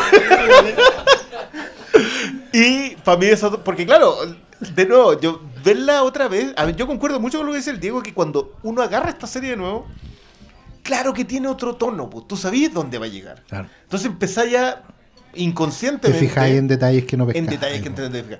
Pero yo, por ejemplo, si a mí me hubiese preguntado hace cuatro años atrás cuál era el auténtico apellido de Saul Goodman, jamás. Tú eres- no. Y te lo dice la primera vez que aparece, ¿cachai? No, sí, Saúl es para estos otros que creen No, que dice, los judíos usted- son buenos tú- abogados. El tú- apellido es ¿de, de dónde eres? ¿De dónde eres? Irlandés. Ah, mira, yo también, es McGill. Y después de eso, en el, a cuando le. Yo no sé en qué momento le hacen esta tumba para tirarlo ahí. Ah, la amenaza. Y no, Y si los no pasamontañas, weón. Ordinario. No, pero para mí es genial cuando llega a ver a la a la a la sala de clase. Ah, Oh, Porque claro. le, le tira la ¿Cómo, talla cómo me encontraste? Oye, me cobró tres horas, pero yo creo que lo hizo en una. Si me, si me cobró tres horas es porque se demoró Se una. demoró una. Y, ten- y En tenías que esconderte mejor de los pacos. Claro. Saúl va a terminar mal ver Call Saul, Yo weón. también, que obviamente tiene que terminar para llegar puta, ahí, weón. Temo por Kim, weón. Sí, claro que debería ir ¿por qué? O va a terminar después del camino. Sí, yo creo, bueno, esa es una de las teorías, yo no quiero teorizar sobre eso. Yo, yo no, no, no, no. Yo tengo más miedo que este otro con el camino. ¿Pero qué más pasaba, qué más pasaba en Better Call Saul? No me acuerdo. Eh, lo de Ignacio, po. no fui yo, fue Ignacio. No, no, no, pero me refiero al, al capítulo. Sacaban a- bueno, empieza la relación con él, básicamente. Si eso Claro. es- Ah, sí, y, sí, ter- y eh. termina con esa secuencia hermosa en que el ahueonado del Badger tiene que inculpar a otro weón de ser Heisenberg. Ah, de veras. Los 80 mil dólares, po. y está el No. y se sienta al lado del pelado equivocado. El- el- hay un alto índice de calvicie en esta serie, weón. Sí. Pero hasta último minuto entran personajes pelados. Y, y, y Walter White haciéndose el weón proverbialmente. Y, y, y a mí también me pasó eso que viendo esto ya, ya muy temprano en la serie, en la segunda temporada, no era tan temprano, pero ya en la segunda temporada, como que ya cada vez están tirándole más capas a que Hank de verdad no se le ocurra ni por si acaso que su cuñado es Heisenberg, ¿cachai? Porque el weón se hace tan el weón y es tan perfecto su Clark Kent que el otro weón nunca va a pensar que es Superman, ¿cachai? Aunque lo vea dibujado. Me atrapaste. ¡Ay! Weón, esa escena. No, esa escena es de... O, piensa, bueno, bueno, un- unos capítulos más adelante después tiene que conversar con Lidia y el bueno anda disfrazado de Heisenberg. En un café, a plena luz del día. Sí, pero bueno, ahí está la foto. Y, y ¿por qué no lo reconocen? Y es porque, bueno, Sí, po, era, era realmente la persona. Era la gran, la gran Clark Kent. Pero sí, cuando se encuentra con. eh, qué gran personaje ella. Yo creo que es de los personajes ignorados de, de Breaking Bad, la Laura Fraser. Porque es un personaje que es siniestro. Y tú le miras ahí, chiquitita, y firma documento. Eso es todo lo que hace. Nada, ella firma. y termina construyendo la media secuencia de narcotráfico para Europa. Es un- una amenaza constante en la última temporada. Nos estamos saltando de cosas. Eh, ¿Qué más pasaba en Better Call Saul? Necesitamos que pasaban más cosas. No sé, pero para hacer el repaso, pues, yo- yo- que íbamos a hablar de esos capítulos. igual está- agregar no, que ¿Nos van a demandar estas personas? Está, no, está la, la, la, la relación con su secretaria que es muy distinta a lo que pasa en Better Call Saul. ¿Pero Ah, está ahí? ¿O está después cuando rompe el vidrio? No es antes, po. Ah, cuando como que se la jotea. Se la jotea y dice, pero... Puta Saúl, weón. Y ahí te das Ah, cuenta- tirando ¿Cómo llegó ahí? con escopeta. ¿Cierto? Cierran en la noche y él sale así como, te llevo. Te llevo. Oye. Y es le tiró una peligroso talla acá. como con el poto. Sí, es peligroso acá. No, dice al final ese, ese, ese trasero me va a llevar a, me va a infierno. la perdición. Y ahí entran los otros pasamontañistas y se lo llevan. Los pasamontañas con pompones, po, weón. Que entre paréntesis los habían usado para robarse un, en la primera temporada un tambor de, de químico. ¡Uy, qué bueno ese Y ahí le dice, ¿pero qué compraste esta weá? Pues bueno, lo que diga, pues póntelo. Y después ocupan los mismos en. Pero hay muchas de esas, de esas soluciones a cosas que Pinkman hace porque es lo que hay nomás, po. Sí. Que te- esto es lo que conseguí, la compra del tráiler, po. En, en el capítulo cuando conversan sobre el eh, sobre la primera vez que cocinan, a mí me encanta cómo, cómo vuelven una y otra vez al tráiler. En Osimandia, Osimandia empieza con el tráiler. Sí. Empieza con la conversación afuera, así como, oye, ¿qué qué, Y qué Pinkman de fondo, así como saltando, Como, como como Pinkman, po. Si eso siempre fue Pinkman ahí de fondo, weón, mandando moscas. Es que porque eh, si por ejemplo hacemos la conexión entre, ya vimos el piloto y ahora vimos Better Call Saul, podemos ver que igual Walter ya es Heisenberg, todo lo que pero sigue siendo muy, muy Walter del piloto. O sea, O la, sea- la- la- la conciencia le sale cara, prefiere pagar, ¿cachai? Ah, Jesse sigue siendo, todavía es un niño, ¿cachai? No tanto como el piloto, pero vais, vais, podéis pegarte el salto y ir viendo esa Y transformación. sí, ¿no? Y sin cometiendo errores como pavos. Por, por ejemplo, Sí, la tos de. Claro, cómo lo pilla, cómo lo tira, Cuando se pone a toser, dice, po. Walter, es como. No, lo dice No, le señor, dice, señor, señor, no ah, sé señor cuánto, el apellido del, del preso. Pero, para ellos todavía están como en el lado luminoso. Es muy chistoso ese momento porque el otro güey le dice, sácate el pasamontaña, si, si ya te vi la cara. estoy- entonces saca el respirando. pasamontaña y Jesse se enoja y le pega, como por sacarse. ¿Para qué te lo y el otro güey le pega de vuelta, son como unos cabros chicos, weón. Es que la yo siento que esa relación de amistad es, es más incluso que el asunto padre-hijo. Que yo, de nuevo, yo encuentro súper válido como lectura. Pero yo siento que se van haciendo amigos, pero con una relación de autoridad distinta. Él que- siempre sigue siendo el señor White y el otro sigue siendo Pinkman, el que no prestaba atención en química. Sí. ¿Cómo, cómo llegaste a cocinar esto? ¿No aprendiste nada en mi clase? Me reprobó, po. Papá e hijo, un. No, pero uno, un- uno tiene 60 años y le sigue siendo papi al papá. po. No, pero un profesor igual tiene una, una relación paternal, pero creo que también, y eso yo creo que da más a fondo, es como la propia relación que tiene Walter con su hijo. Es que, es que no es algo lo- que vaya buscando, sí, Sí, sí, justamente, pero por eso. dando. Porque la relación con el hijo está truncada por weas que, no, que Walter no puede controlar. ¿Cachai? Que tienen que ver con, con la vida nomás. ¿Cachai? No es que él busque una segunda oportunidad, no está buscando un Robin en, en Jesse. Pero este cabrón aparece saliendo de una ventana donde estaba tirando una vecina, pegándose un porrazo más o menos. Que de hecho uno lo ve Oye, y yo no estaba seguro de qué alumno era más encima. Porque no era un alumno que tuviera en clase ese año. Era un alumno de año anterior, ¿cachai? Y bueno, así les debe pasar a los profesores que se les aparecen los alumnos en la vida y de repente tenéis que terminar siendo consejero, amigo, padre, tutor, Traficante. todo, ¿cachai? Y ejemplo a seguir. no, pero, ¿sabes qué? Yo creo que igual ahí se nota mucho el nivel del humor que tienen las primeras temporadas cuando tú vas en este punto. A- hasta acá te reís mucho. Claro, tú, miráis, tú miráis el, el asunto conciencia cuando después manda a matar a todos en dos minutos. Y no tiene nada que ver el, No, mismo, el, no es el mismo Walter White ya, ¿cachai? No, Ahí ya está Broken Bad, po. Sí, pues no, ya, sí, completamente. Y ahí tampoco está Pinkman de alguna manera. Es que esta weá termina en. Es un descenso espantoso, como. Es verdad, la weá. Llega un punto en que ya no te reís porque la tensión es demasiado. Y, me acuerdo justamente leyendo. Leyendo a mi yo del pasado. que lo inevitable que se, lo inevitable que se sentía todo. O sea, tú llegabas ahí al punto en que Hank se enteraba de que el weón era Heisenberg. Y era una weá tan inevitable que el loco se da el lujo de hacerlo con el weón sentado en el water. Después llega ahí al punto en que esos dos weones se tienen que enfrentar. Y la weá es devastadora, pero era igual de inevitable, ¿cachai? Y así, y así pasa con todos, como eh, con todos los, los villanos que van estableciendo, pero al mismo tiempo la weá te. No sé, es como tan perfecto como todo encaja en su lugar que eh, no te queda otra más que disfrutarlo y celebrarlo. Y aunque todo el mundo le tire flores a esta weá, yo todavía siento que le tiran demasiadas pocas flores. Yo de alguna manera siento que igual es, es complicado ese asunto porque acuérdate que cada vez que la gente habla de una serie, que esto es un reclamo habitual eh, de la gente que ve series nuevas. Porque tú habláis de una serie nueva y te dicen, ah, pero Breaking Bad es mejor. Que es cierto.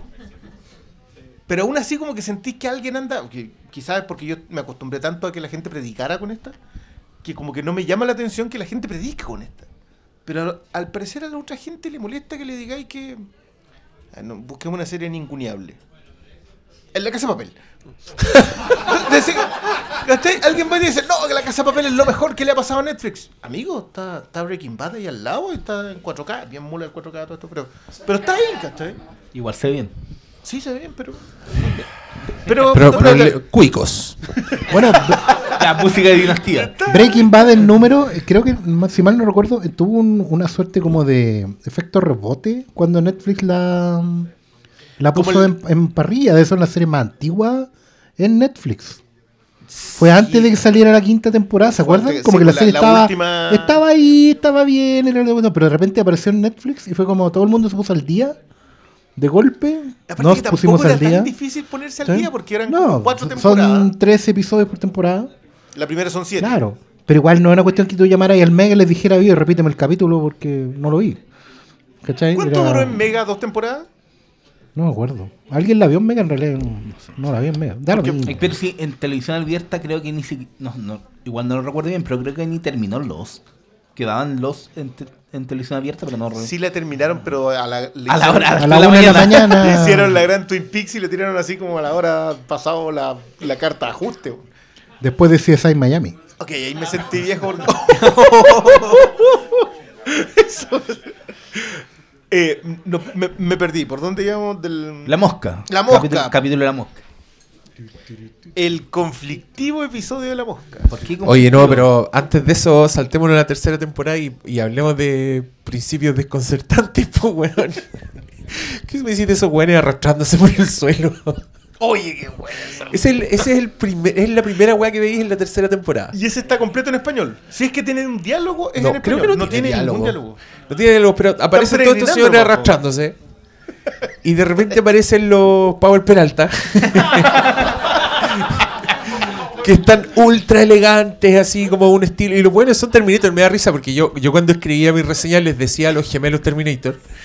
Y escuchando el podcast de Vince Gilligan, que escuché después, el mismo Vince Gilligan se refiere a ellos como The Terminator Brothers. Yo así como, buena, weón. Y pues que, o sea, si te queda alguna duda cuando el weón sin piernas se tira sobre Hank, así arrastrándose, que es literal el clímax de Terminator. Qué weá más perfecta. Bueno, ese, ese comienzo, yo me acuerdo que fue una de las weas que me hizo desear tener amigos con los que hablar de Breaking Bad. es que en verdad, ustedes no saben, era una época solitaria, weón. Sí, Sí, sí, sí, sí, señor. Es Internet que- no era lo que ahora, porque existía, pero no era lo que ahora. no era en tiempo real, pues. Podían No, llegarte comentaristas, pero tenías que esperar a que te leyeran. Y yo, y yo todavía no, no conocía a estos weón, no hacía podcast. E Igual fue lindo recordar que, que el final de Breaking Bad fue la primera junta, de- por lo menos de nosotros tres. Sin, o sea, Oscar no O sea, con, no, con Diego nos juntamos a ver el final de la cuarta temporada. Ah, Sí. una amiga Nos Sí, nos conocíamos. A las 3 de la mañana. ¿Qué, qué, qué fue Sí. eso? Nunca. Eso fue un pánico homofóbico que escuché en la audiencia. Lo Sí. pasamos bien. Nos dimos la mano, sí. Sí, pasó. Lloramos. Ese día Paulo me hizo jurar que no le iba a contar a nadie lo que pasó. y yo pienso cumplir mi palabra. Eh, no, pero sí, pues el Briones tiene razón, porque yo el- al final de la quinta temporada empecé a organizar unas juntas de Breaking Bad. ¿Hay alguien aquí que haya ido a esas juntas? ¡Oh! Se levantaron manos, qué heavy. Qué emoción. Que nos juntábamos en un sucucho y veíamos proyectado, pirateado, el capítulo. Obvio. Al otro día que los que salía en internet porque esperábamos los subtítulos. Y después de eso me dio risa porque yo dije, me quiero juntar a ver Breaking Bad con gente. Y mucha gente dijo, ya, vamos, y se anotaban porque era un local chiquitito. Y cuando recién, cuando terminó el primer capítulo, como que yo prendí la luz y dije, bueno, eso es todo. Y todos me decían, pero hablemos de una hueá, conversemos. y se empezó a hacer como una, un conversatorio después muy espontáneo. Y cuando la weá terminó, dije, ya, hagamos una fiesta. Y ahí yo gasté plata en la weá, decoré. Tuve que, hacer, tuve que vender tortas, ¿se acuerdan? Era muy triste, pero yo, muy orgulloso, con mi ojo para los negocios, les quiero informar que recuperé toda la plata que invertí. O sea, quedé exactamente igual que antes. Un genio brillante. Y lo pasamos súper bien. Y ahí yo dije, "Va- vamos a grabar la conversación final. Estaba el Paulo. Yo invité a este weón porque sabía que era fanático de Breaking Bad. Si ya le habíamos comentado mucho en su. Pero en ese tienda. tiempo todavía te trataba mal en el local, ¿o ¿no? Por su. Mm, O ya no. No, puede que haya empezado como por ahí. Hay una Yo todavía no sabía cómo se llamaba, pero me trataba mejor. Ya había más conversa. Y, y le pagamos un sonidista y todo para que hiciera amplificación y para que nos grabara la weá. Y después el weón no grabó la weá. Y se perdió. Fue un proto Flimcast sobre Breaking Bad. Y, y yo estaba. Y, y mira, para que ahí de donde se remonta la tradición, yo esa vez me comprometí a ver el capítulo ahí recién, por primera vez.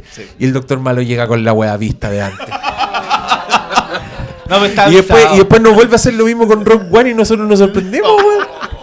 Ah, Hay que- Fool yo- me once. Yo quiero decir que la. Que No, la- pero para Breaking Bad no había pacto. Oye, ¿y estamos ¿Cómo hablando que de no? 8 años atrás? No, po. ¿O sí? ¿Cuándo No, terminó no, Breaking no, Bad? no, no, no, no, no, no. Ver, ¿2013? le- Les recuerdo que quedan dos meses para que sea 2020. Oh. Los locos años 20 están a la vuelta de la esquina. ¿qué? Un minuto de silencio por nuestra vejez. Un minuto de silencio por la década del 2010. Pero loco, si fue- este año se cumplieron 20 años de Matrix. Decir, Sí, pero Matrix es viejos. vieja, po. es el En 99. Matrix tenían teléfono que no existe. Hola, con. ¿Qué pasa? Acabo de ver la fecha, po. ¿Cuándo? se ¿Cuándo? ¿Qué acabó fecha viste? Breaking Bad. Hace exactamente 7 años. El ¿Terminó? 29 de septiembre del 2013 terminó, fue cuando dieron Felina. O sea, el 30 de septiembre o el 1 de octubre fue cuando hicimos. Pero seis años, po. Claro, hay un niño que está en sí. segundo básico ahora. que fue concebido A- ahora hay un niño que después está, del final de esa hay un serie. niño que está pasando a segundo básico. Hay, hay gente que. Hay un niño de segundo básico que sacaría medio. mejor la cuenta que tú sacaste. Claro, Es muy probable. que- Y, Ya- ya y con- y los cuatro dígitos. hay gente que no tenía edad para ver Breaking Bad y ahora están titulados trabajando en el extranjero. Con Beca Chile. ah. ¿Qué le- ¿Qué le poní con lo- Ah. Pero bueno, ya pues, la mosca. La mosca. Yo No. reconozco que no lo dije. Dirigido por- No me lo repetí. Por un Por el director el que. Dirigido por.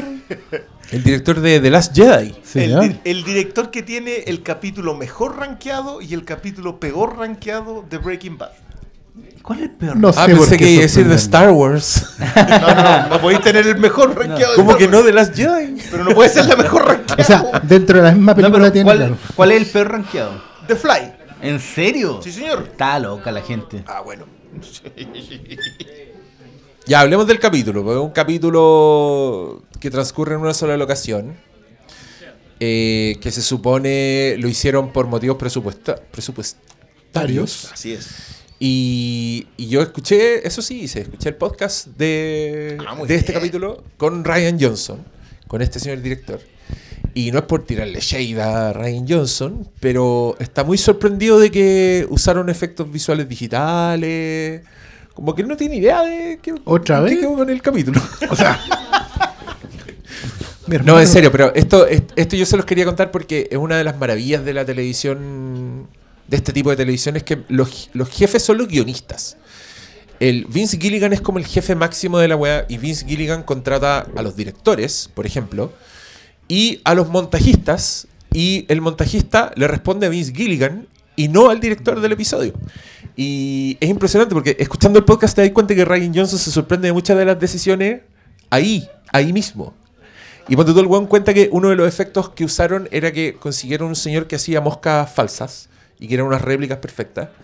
Y Ryan Johnson dice, bueno, esa mosca la pueden ver en esta escena y en esta escena. Y alguien que está ahí le dice, eh, no, las reemplazamos digitalmente. Y Ryan Johnson, ah, sí. Lo que tanto empeño le gusta. Entonces, claro, eh, eso no, no significa que Ryan Johnson no haya dirigido la weá, pero sí significa que en verdad el weón que supervisa todo y el que finalmente tiene el control de todos los detalles es Vince Gilligan. El y, ese, y ese modelo de, de creativo de televisión finalmente te explica por qué una weá puede tener tal nivel de detalle Y y, de tal cohesión. nivel ex- exacto. ¿Cachai? Porque es un proceso que está demasiado depurado en el weón que conoce la weá y en el que la inventó. Entonces, puta, es un, es un deleite y es, y es muy bonito el proceso. Es lo que hizo Kevin Fitch. Traspasó Qué bonito. la, la- Igual- la televisión al cine. Pero po. quedémonos con lo que dijo Diego, que es súper importante para la vida. Que es que el montajista le responde al showrunner. La importancia del montaje en la narración de la historia. El montaje lo es todo, Usemos este episodio en específico para decirlo. por favor. Porque yo de verdad tuve que retroceder como cuatro veces el porrazo de Walter White. Y, le, y meterme a leer la trivia para saber que eso era un efecto. El doble. Hay un doble que es el que cae. Y la cámara se acerca y el que está ahí es Brian Cranston. Y lo que los tipos hicieron fue filmar el asunto, o sea, hacer la grabación con el porrazo y después de eso fotografiar y dejar milimétricamente a Brian Cranston en la misma posición. De tal manera que el montaje te permitiera que te hace un zoom Como lo hacía Melie en el año del... de la calle. Calla. Eso sí que hace ciento. Qué bonito el montaje. No, pero, pero ese episodio tiene una. ese- tiene cada joya, que la mosca vuelve a aparecer, que este otro le da los somníferos y se le, y se le vuela a Walter White y casi se le sale un. Y no solo Mm. eso, es como el, el- la conversación que tiene Pigman sobre su tía y, y la instalación de que la mosca es como el perro que escuchaba la tía, que es como la sombra de la muerte, Sí. de que te estáis volviendo loco y, o, o- o tu vida la vaya a perder. Y por eso es tan notable cuando después en otro episodio aparece una mosca, porque es el, el regreso, el mensaje, la sombra del cáncer que está volviendo ahí. Y, y la forma en que está estructurado ese capítulo es como a mí uno de los mejores estudios de personajes de los dos, de, de su relación y de las obsesiones de ambos, porque es muy obsesivo la forma en que, en que Walt responde a esta idea de que tiene que estar todo limpio y es imposible con toda la web que empiezan a hacer en el mismo episodio. Y también cómo Jesse Pinkman reacciona, pero ta- también tratando de cuidarlo. Como... Cuando, cuando por un momento empiezan a intercambiar rol. ¿cachai? Cuando Sí. hay suficiente camino recorrido, quizá, quizá pueda ser punto no retorno. A pesar de que es evidente que Walter también habla de eso. Pero. Bueno, está toda la simbología de Walter tirado con los brazos abiertos en el suelo. Está. Lo Jesse, lo Jesse mirándolo. colgado. Jesse lo mirando en proyección, claro, así como eh, pegándole de vuelta también. ¿Viste que duele la weá? Cuando le pega el manotazo con el. le pega el mangazo en la cara después que le había pegado con el matamosca gigante.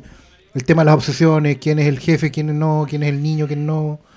Eh, marca harto en ese sentido como el punto medio de la serie.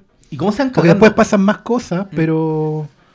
Nada, es, es esos feeling que uno dice, ah, el capítulo relleno. Pero que es tan necesario, weón, de repente.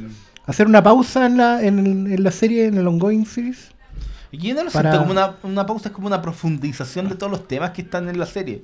Sí, pues, no pero siento que sea relleno. No, no, es me que- sorprende es que que, sea como es una el peor mala- rankeado porque lo, lo siento que es es vital que- para es- entender a los dos. Es una personajes. mala, mala costumbre eso de considerar el feeling un mero relleno para.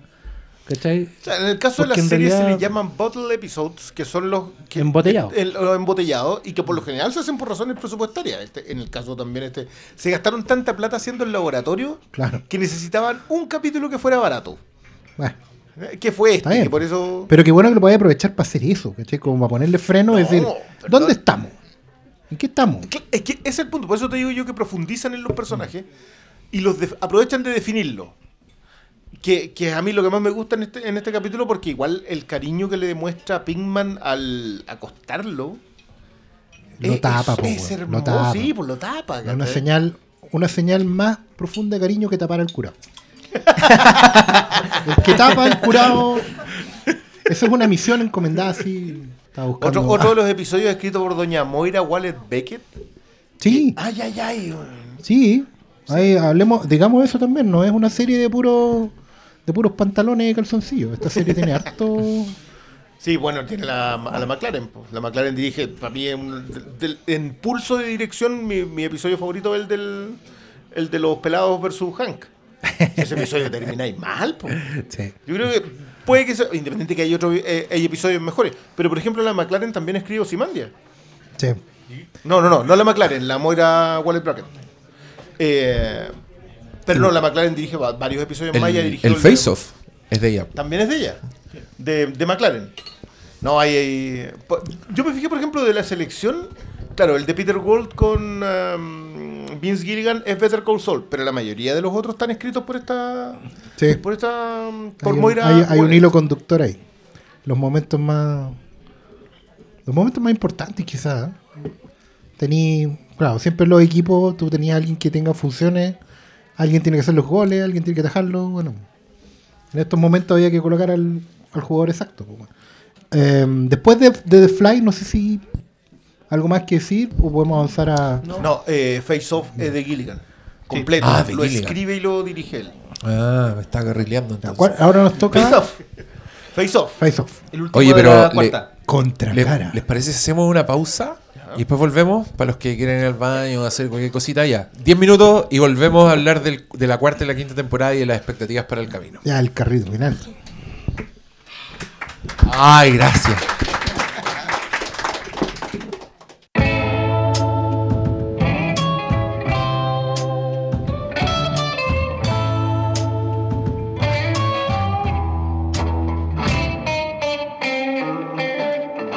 Volvemos a la programación habitual. Oye, les cuento. Les cuento una papita al tiro. Oh, Reserven la fecha. oh. Porque el día viernes 11 de octubre nos vamos a juntar en un sucucho a ver El Camino. La película de Breaking Bad de Netflix. Eh, va a ser en el California Cantina. En una salita que tiene unas teles grandes así para que todos veamos. El capítulo lo estrena el mismo viernes, así que a criterio suyo, el que quiera ir, si lo ve antes en su casa, o si se aguanta ahí, o si la ve en su casa y después se repite el plato y se queda el podcast, porque vamos a grabarlo ahí, con público. Y vamos a tener eh, premios y, y no vamos a cobrar entrada. Así que va a ser por sorteo. Para que Cupos concursen. limitados. Y yo creo que hoy día podemos, eh, podemos regalarle algunos cupos a los que se animen a conversar o algo así. Usted descalificado a continuación por haber levantado la mano tan rápido por un winner.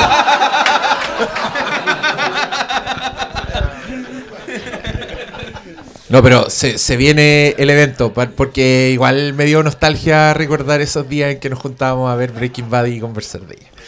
Eh, así que ya, pues, ahora entremos hablando al tiro del capítulo de la cuarta temporada, Face Off.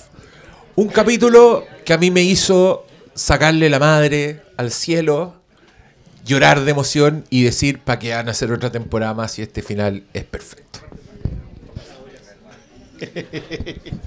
Pajarito. yo, yo acabo de dejar a Malo porque Malo Yo se, sa- gané. se sabe de memoria este episodio. No, no, no, no tan de memoria, pero me, me lo gocé de principio a fin. Porque creo que representa todos lo- los mejores elementos de la serie. Desde la relación entre. Bueno, aquí no hay relación entre mucha entre Pinkman y Walter White. Pero sí entre White frente a cómo resuelve weas que son. ¿Cómo va a salir de esto? Y siempre encuentra una forma, un, un- un camino para, para doblegarle la mano al destino. Y una de las cosas que eché de menos viendo todos estos capítulos es que no está Mike. En ninguno de los de la selección no está. Sí, yo no sé cómo le Y-. Lo mencionan No, solamente en el de. fue. Eh, Planeando futuro. Pero fue como. Eché mucho de menos Mike, porque es muy importante para la serie.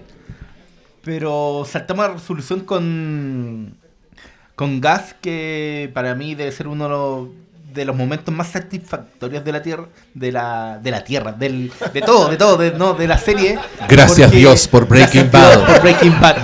Porque, weón, cuando tienes un enemigo don- con- ante el cual no sabes cómo va a salir.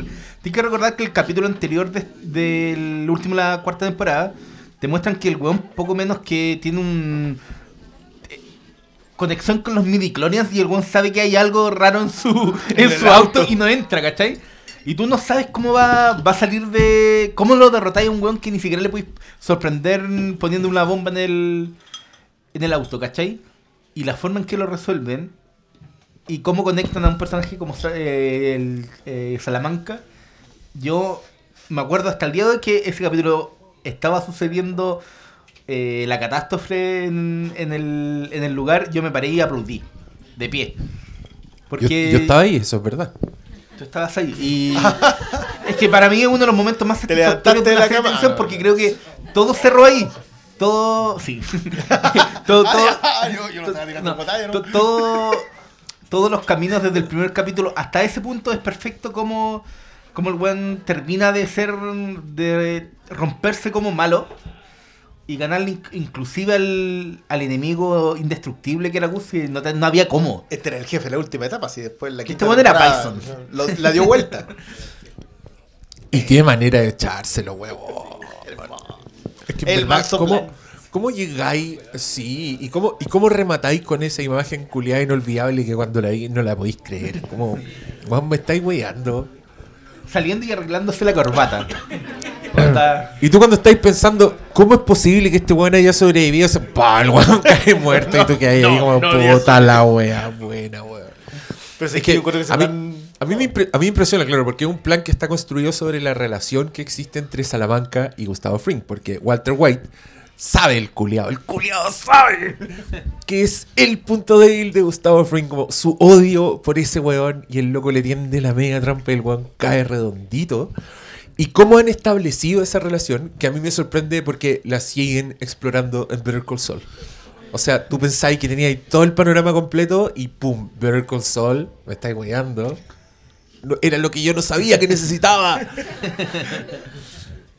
Y, y no, pues ese fin- yo me acuerdo con Malo estuvimos esperando el torrent en una vigilia, weón. Como nunca la weá siempre salía a las 11 de la noche y seguía salió como a las 3 de la mañana la cagada de torrent. Y nosotros ahí, refresh, refresh. F5, F5, weón. Y decía, ya, ya va a salir. Ya estamos aquí, weón, démosle, démosle play a la hora que salga. Y, Y así, y así fue, y, ahí, y ahí empezaron a correr las copas. No, pero es que una, otro de los elementos es como. eh, eh, ah, se me fue. Lo de. ah, no, se me fue, se me fue. Yo, yo, Me yo lo que voy a decir es que vuelvo. ese plan no es solamente ver la debilidad de Gustavo. Es todo lo que aprovecha con Pinkman para tratar de sacarle. Porque, porque todo el giro del veneno, que aparte que Ah, obvio, eso sí. esa temporada cierra. oh, ahí es donde te das cuenta que en realidad este es un animal. Que lo único que le interesa es defenderse. Eh, se defiende como gato de espalda. Te va a ganar eventualmente, pero lo, del, lo de envenenar a un cabro chico solamente porque esa era la única manera de sacarle información para, para derrotar a este otro. Ahora yo no sé si, ahora que lo vi desconectado, tan amenazado se sentía Walter White. Pero completamente, acuérdate que la, la temporada anterior tuvo que forzar a que Pigman matara al protegido de Gus porque no había. Es que esa es la hueá con Gus. No había escapatoria. Tú decías cómo le va a ganar. Cuando el buen sale de la explosión y se arregla la corbata y dijo, estoy huyendo, todavía no ha muerto. Era como. Tú pensabas que no había. Aparte que ese cierre es glorioso porque se pega el grito cuando ve al otro tocando la campanilla. Y tú decías, ah, a lo mejor saltó de Alcanza, esta- es que alcanza a cachar, po, weón. Sí, eso, eso es lo hermoso. o sea, alcanza a dar cuenta que lo hicieron weón. Y. Chileno, po, tenía que ser. En la Universidad de Santiago de Chile. Oye, tú, tú aquí, aquí solo, solo quiero contar esta anécdota. La Isabel Plant, que hace poco escribió un perfil del Brione en la revista El Sábado. ¡Ah! Le pueden pedir autógrafo, está cobrando por las selfies, sí. La Isabel Plant un día me, me- me- me escribe y me dice, Diego, voy a entrevistar a Vince Gilligan. ¿Qué pregunta le harías si tuvieras una pura pregunta? Y yo así, oh, concheto. Y por supuesto que pregunté, siguiendo la tradición del periodismo nacional, ¿por qué Chile? Yo genuinamente quería saber por qué escogió Chile. ¿Hay, hay alguien que conozca de Chile? ¿Te sonó de alguna parte? weá? Y lamentablemente la respuesta fue, eh, no, buscamos un país que nos sonara y Chile sonaba bien. Ah, Entonces ahí uno se le rompe el corazón al principio porque ya quería ver que el weón fuera fan de Chile. Pues weón, si hablan del Paila Marina, me estáis weando, la USACH, Pinochet, weón. Y, pero hay que, al- a- después de romperme el corazón, es mi admiración porque la weá está súper bien investigado, Sí. calzada, perfecto, todo. Puta, lo único que la cagó fue con ese casting, po, weón. ¿Quién menos chileno que ese weón? Acá hubiese Y sido que, y que cuando hablaba en español era como, Parra. era como los pollos hermanos. Cómo. Grande chileno. Los pollos, hermano. Y después te lo encontráis en haz lo correcto. Iniciando un motín. Afroamericano. Completamente. Pero claro, es que ¿sabes lo que pasa? Que te alimentan tan bien el personaje de Fringe a est- hasta ese momento, que es cierto lo que dice el malo, que tú decís, acá no hay escapatoria. Pero más heavy aún es que tú entendís que vaya donde Salamanca. Que no lo mira. Yo, a mí se me había olvidado ese asunto. hasta Eso quería ahora. hablar. Es- no te- ahora me acordé. Era el, el diálogo que tiene tú me odias, pero hay alguien que tú odiáis más. Y después recordáis todo lo que sucede en Better Call Saul y dices, claro, po, lo odia. Claro, y Te habían dado y las y también pistas de te qué. acuerdas de por qué odiaba a Heisenberg. Sí, po. Sí, ahí estaba, tenía que ver Tuco. Volvemos a Tuco. eh, No, no solo tú, po, los, los Power Peralta. creo que Pero los Power, a los Power Peralta se los echa Fringe, po. A los, po- no, pues uno se le echa um, Hank. Sí, pero Hank se los echa porque Sí, le y el avisa otro Fringe. Fringe. Sí, po. El otro es Si. Fringe, Fringe lo llama por teléfono para darle el aviso y es la razón por la cual Hank sobrevive. Si al Yo fin y creo que- el que le tiende la trampa a, los- a los primos... Yo creo que lo que más me gusta de este episodio es que te das cuenta que el personaje en esa progresión de la transformación a, a esta a este monstruo que es tiene que ver justamente con el detalle de cómo el plan cae parado. O sea, estamos acostumbrados a que los planes, las soluciones caigan paradas. Pa, un artefacto completo que calza justo en todas las partes. La bomba en el auto. Exacto. Pero el punto es, te entregan una información. Existe esta persona que está en tal parte y tiene esta relación. Y esa no es la solución. La solución es cuando él, en ese cerebro ya transformado, que funciona, entiende cómo se relacionan los capos, los ampones. No, y dice, el diálogo No es, tal amigos. cual, no son amigos. Estos buenos se odian. Y ahí, o sea, ahí es como lo que uno le pide al personaje que las cosas no vienen de afuera, vienen de adentro, otra vez, ¿cachai? La humanidad es la respuesta. Esta conversión, por muy villanesca que sea, sigue siendo una cosa orgánica, interna. ¿cachai? Es lo, es lo que a mí siempre me gustó de, de Holmes. ¿cachai? Que las soluciones, los hechos son siempre los hechos, son facts, están siempre ahí. Siempre están igual. La solución viene de cómo uno los organiza, cómo uno los lee, cómo ata cabos entre las situaciones.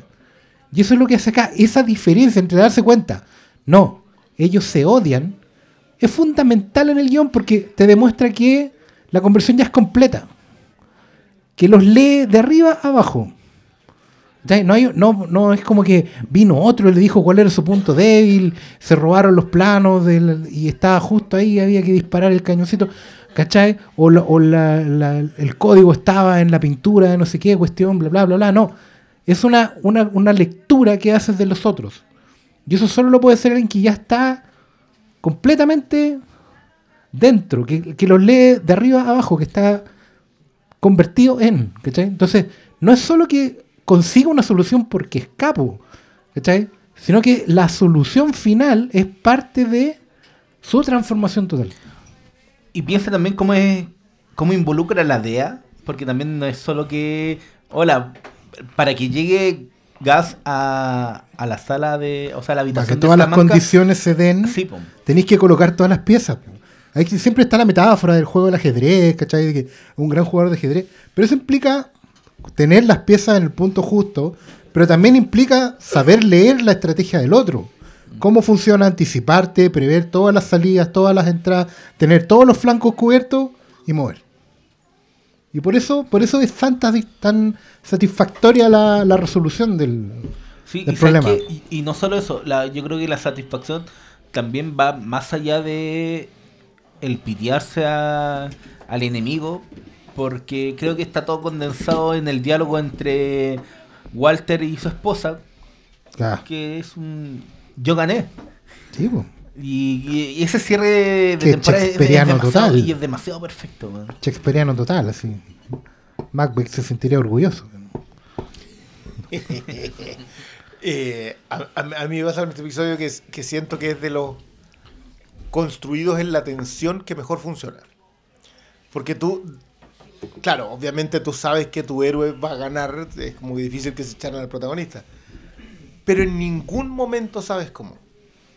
Incluso cuando deja a Salamanca ahí, tú no sabes si el, el- la campanita es para avisar para avisar que el otro entre, tú ya no, como que se te olvida la bomba porque la bomba no funcionó.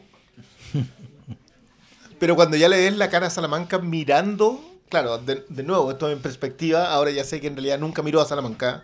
O sea, Salamanca nunca miró de nuevo a Fringe. Lo despreciaba tanto que no lo miraba.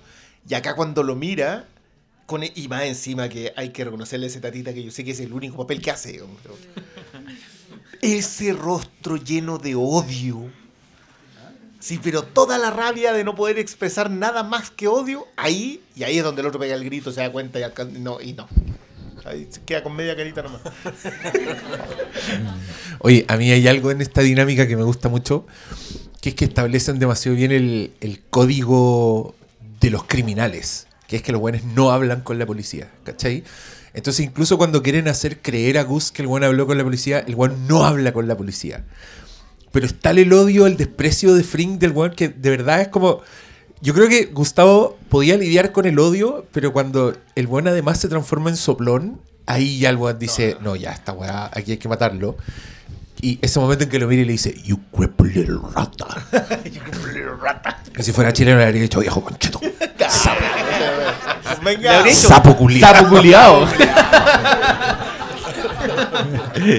este país en donde. Y más encima que se- cuando este otro se fue, ser un sapo era peor que cualquier otra cosa. Es que a mí me encanta por- justamente porque creo que es eso lo que después le pasa a Walter White con Jesse Pinkman. Cuando el weón se da cuenta de que Jesse está con... Ahí el weón lo quiere destruir.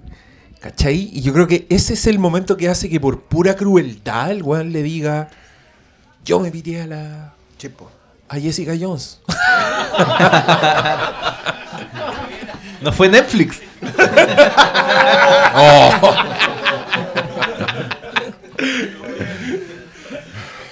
No, joya, joya de capítulo, ¿qué más? ¿Qué más, qué más decir de la weá? No, es que Ah, ese, ok. ese yo. Bueno, tiene un 9,9. Sí, eso, es lo, eso es lo bueno. Ahora vamos avanzando así como, como reactor hacia, el- hacia la cima. Sí, pues. que- eh, bueno, yo insisto, yo agradezco mucho en la lista porque termina Face Off y paso al siguiente en la lista. Y el siguiente en la lista Es otra el, joya. es el hombre mirando la mosca. po. Empieza también con esa mosquita ahí en, el- en la lámpara. Y tú decías, "Ay, pues si este lo vi recién. Ya. Lo vi hace 45 Te estáis minutos. repitiendo. Ah, ¿De qué capítulo estamos hablando ahora? De. El último de la primera parte de la quinta temporada. Claro, planeando por sobre todo. ah, no. no.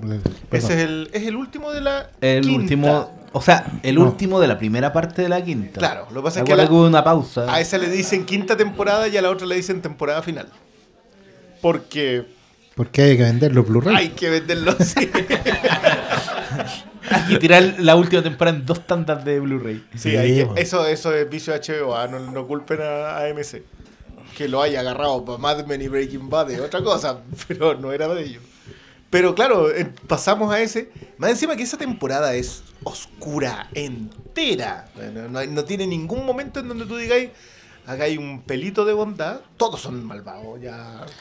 Skylar anda, pero en el peor de los estados. Eh, Bill Burr. Es que te das cuenta que la victoria de. La victoria de. Es que la no, transformación nunca es fue total. tanto. Sí, po. Porque la transformación ya es total, ya no. Todos saben, Heisenberg. Todos están dentro, claro, no queda nada de White. po. Ah, sí, por eso se llama. Ah, oh.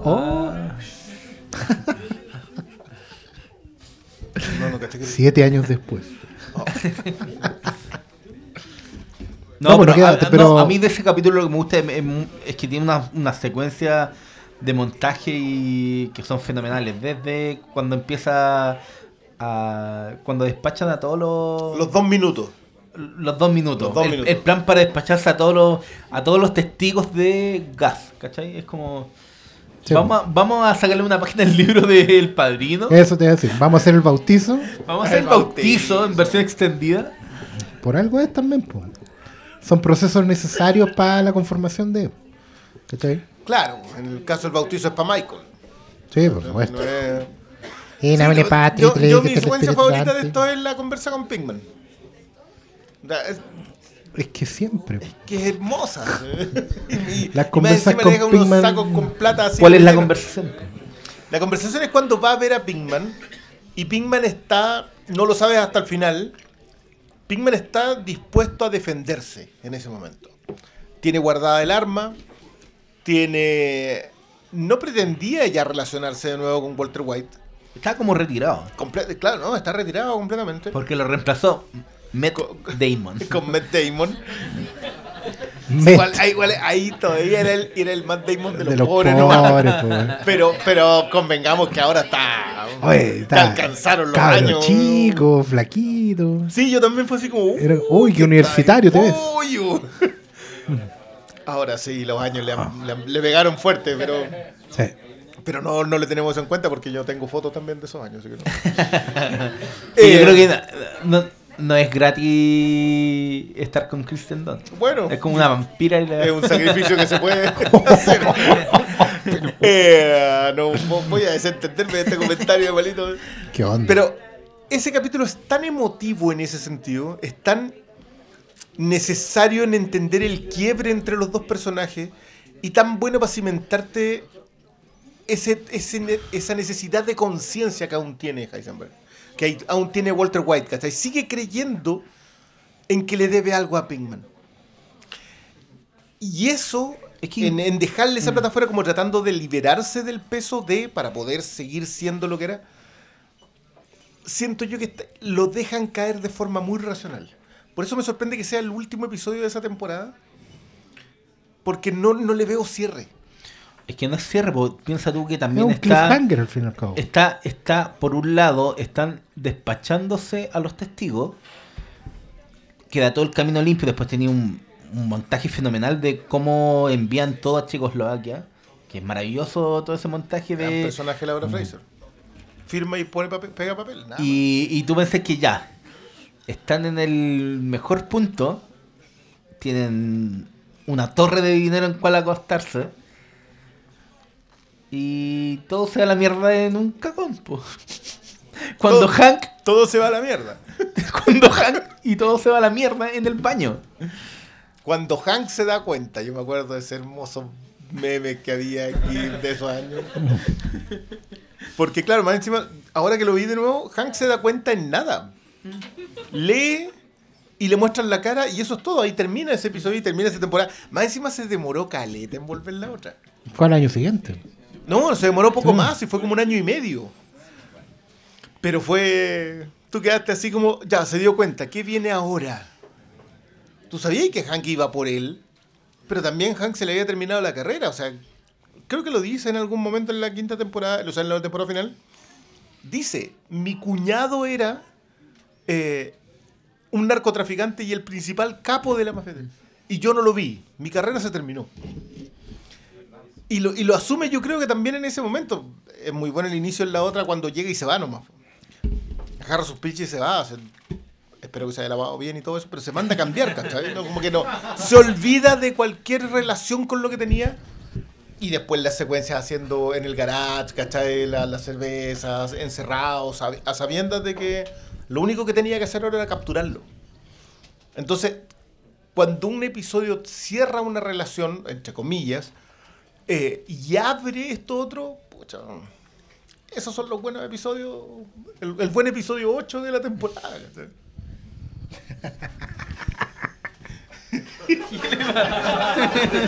Está en otro mundo. Me encantó, me encantó. ¿Estáis ese- viendo memes? ¿Qué weá? No, es, no, es que ese, ese chase fue elegantísimo. Fue elegantísimo. Queda de tarea que descifren qué significa episodio 8. No, no, no, no, hay grandes episodios 8, yo no quiero tirarle... ¿Se ganó el- Emmy a mejor serie al final o no? ¿Cuál? Esa cosa de los tronos. Ah, Oye, hoy día con la fantasía vos no queréis nada. Ay, ¿Cuál fue? No. Espérate que ¿Sabes llegue. qué? Yo- Dracarys. Yo, yo no quería Espérate que llegue The Dark Matters. Yo no quería llegar acá, Ay, pero encuentro que este concepto del foreshadowing, que es la idea de que cuando tú vas dejando pequeñas pistas de lo que va a terminar convirtiéndose el personaje, que me parece. Yo, yo la descubrí hace como poco. Pero viendo acá la Breaking Bad, Breaking Bad tiene mucho de eso. La diferencia es que está hecha no por si acaso. No sabéis que vamos a dejar este personaje, a lo mejor lo usamos adelante, sino que te, te lo cimientan para llegar hasta ahí. Y acá se nota en varias. Yo siempre sentí que los personajes de los neonazis habían salido de la nada. Siempre tuve esa idea. Y ahora viéndola de nuevo, no salen de la nada. el, el, el- el Matt Damon de los pobres es la conexión y es la clave y es donde falla. El- la gran pisada del palito de Walter White es conectarse con este flaco. Es la secuencia del niño en la moto, ¿cachai? Es, no, eh, es la relación de cómo por intentar salir de un hoyo cava algo más profundo. O sea, al final los nazis surgen porque él quiere despacharse a estos testigos de que quedan de gas. Es momento de conocer a tu tío. Y el y lo anterior, el Matt Damon surge porque empiezan a buscar un lugar para reemplazar la lavandería. Y acuérdate que llegan a la solución de crear las casas y vámonos pest. Va- Pero- vámonos. Pero siempre es como una solución los lleva a algo peor. Y siempre algo que, que creen que les va a resultar, los va tirando mal a caca. Y hasta que literalmente caen. la- yo tengo la duda, la quinta temporada, o sea, esta temporada que termina acá, ¿es la que empieza con estos tipos limpiándose los, los pies de sangre? ¿Con Walter White comprando un arma? ¿O es la siguiente temporada la que empieza con... em, Oh, no me acuerdo. porque como que me, yo, me, yo me acuerdo que empalmaba, o sea, partían, quizá alguien se acuerda mejor, pero me acuerdo que partían con esta cuestión en el futuro, con él ahí en su cumpleaños cerrando. Y la siguiente volvía a ese punto, pero un poco más adelante, que es cuando veía que tenía la metralleta gigante. Ya, esa es la siguiente entonces, claro.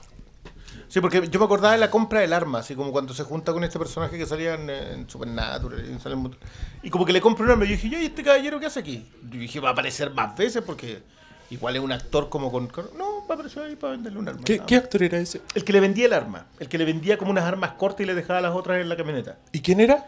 Él salía en Supernatural, no me acuerdo el nombre. Pero era un caballero conocido.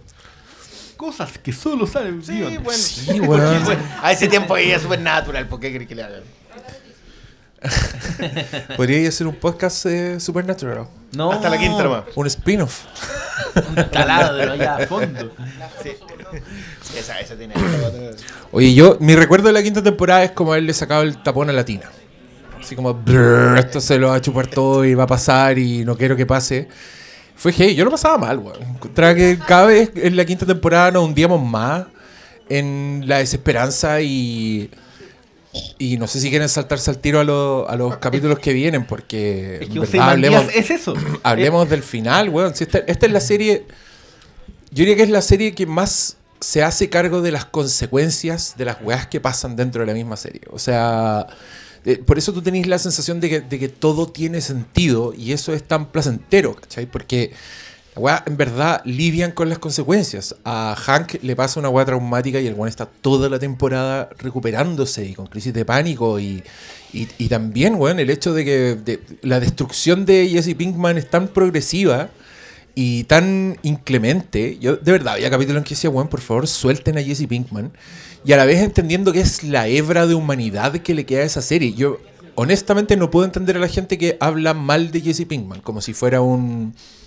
No solo alguien que sobra en la serie, sino que un cobarde, un weá que me he enfrascado con discusiones con personas así en redes sociales. Pero ponte tú, hoy día me puse a leer ese libro de Breaking Bad que hay cachado que es como una colección de ensayos.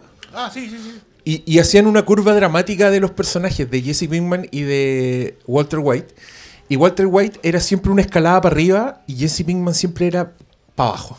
El estaba cada vez, las acciones de Jesse Pinkman son cada vez más obligadas por terceros cuando el weón no quiere estar haciendo lo que lo obligan a hacer, ¿cachai? Y el, y el, y el, y ya cuando el bueno es un esclavo, ya cuando los nazis deciden dejárselo ahí por, por, por genio del Matt Damon de los pobres. Oye, el weón malo, ese weón es un villano. ¿Te acordás que al weón le gustaba a la Lidia? Sí, y se ponía camisita y weá para ir a verla. Y después iba a ponerle una pistola en la a la guagua de Skyler, como, dígame, señora, no hable, por favor. Un espanto de personaje. Pero mm, sí, yo en esta temporada lo pasé mal. Y, y- y quiero que ustedes hablen del, del cierre de Breaking Bad, porque sobre todo tú, Briones, eres un defensor de la perfección del final de Breaking Bad. Yo. Mira, ¿sabes qué? Esto. Yo me estaba acordando de lo que hablamos esa vez. Y creo que. A mí me pasa que Ozymandias. En toda su dimensión, o sea, en la aceptación de que es. eh, este hombre mirando el mundo que destruyó. Tan perfecto que para mí ese es el final y lo otro es el epílogo en donde tienen que cerrar. Eh, y claro, ho- hoy, hoy día en la tarde estaba repasando Simandia y Simandia termina empata, cierra los personajes, con Hank muerto, con eh, Walter White llamando a Skylar para tratar... Es como el último, no es el último tipo de humanidad en ese sentido, porque tiene más de alguno. Pero la pelea con Skylar en la casa es una preciosura. Porque te das cuenta que este tipo nunca pensó, no, no dimensionó en todas, en la soberbia, que es una de las cosas que más define a- al personaje, en la soberbia de pensar que él tenía la razón, no se dio cuenta de lo que estaba haciendo. La conversación de las dos hermanas en la lavandería también es exquisita, el lavado de auto. Porque hay una que está se para en un peldaño más arriba, pensando que había triunfado. Para terminar absolutamente en el suelo, dándose cuenta que nunca más iba a volver a ver al marido. En esa llamada telefónica en donde este otro trata de exculparla.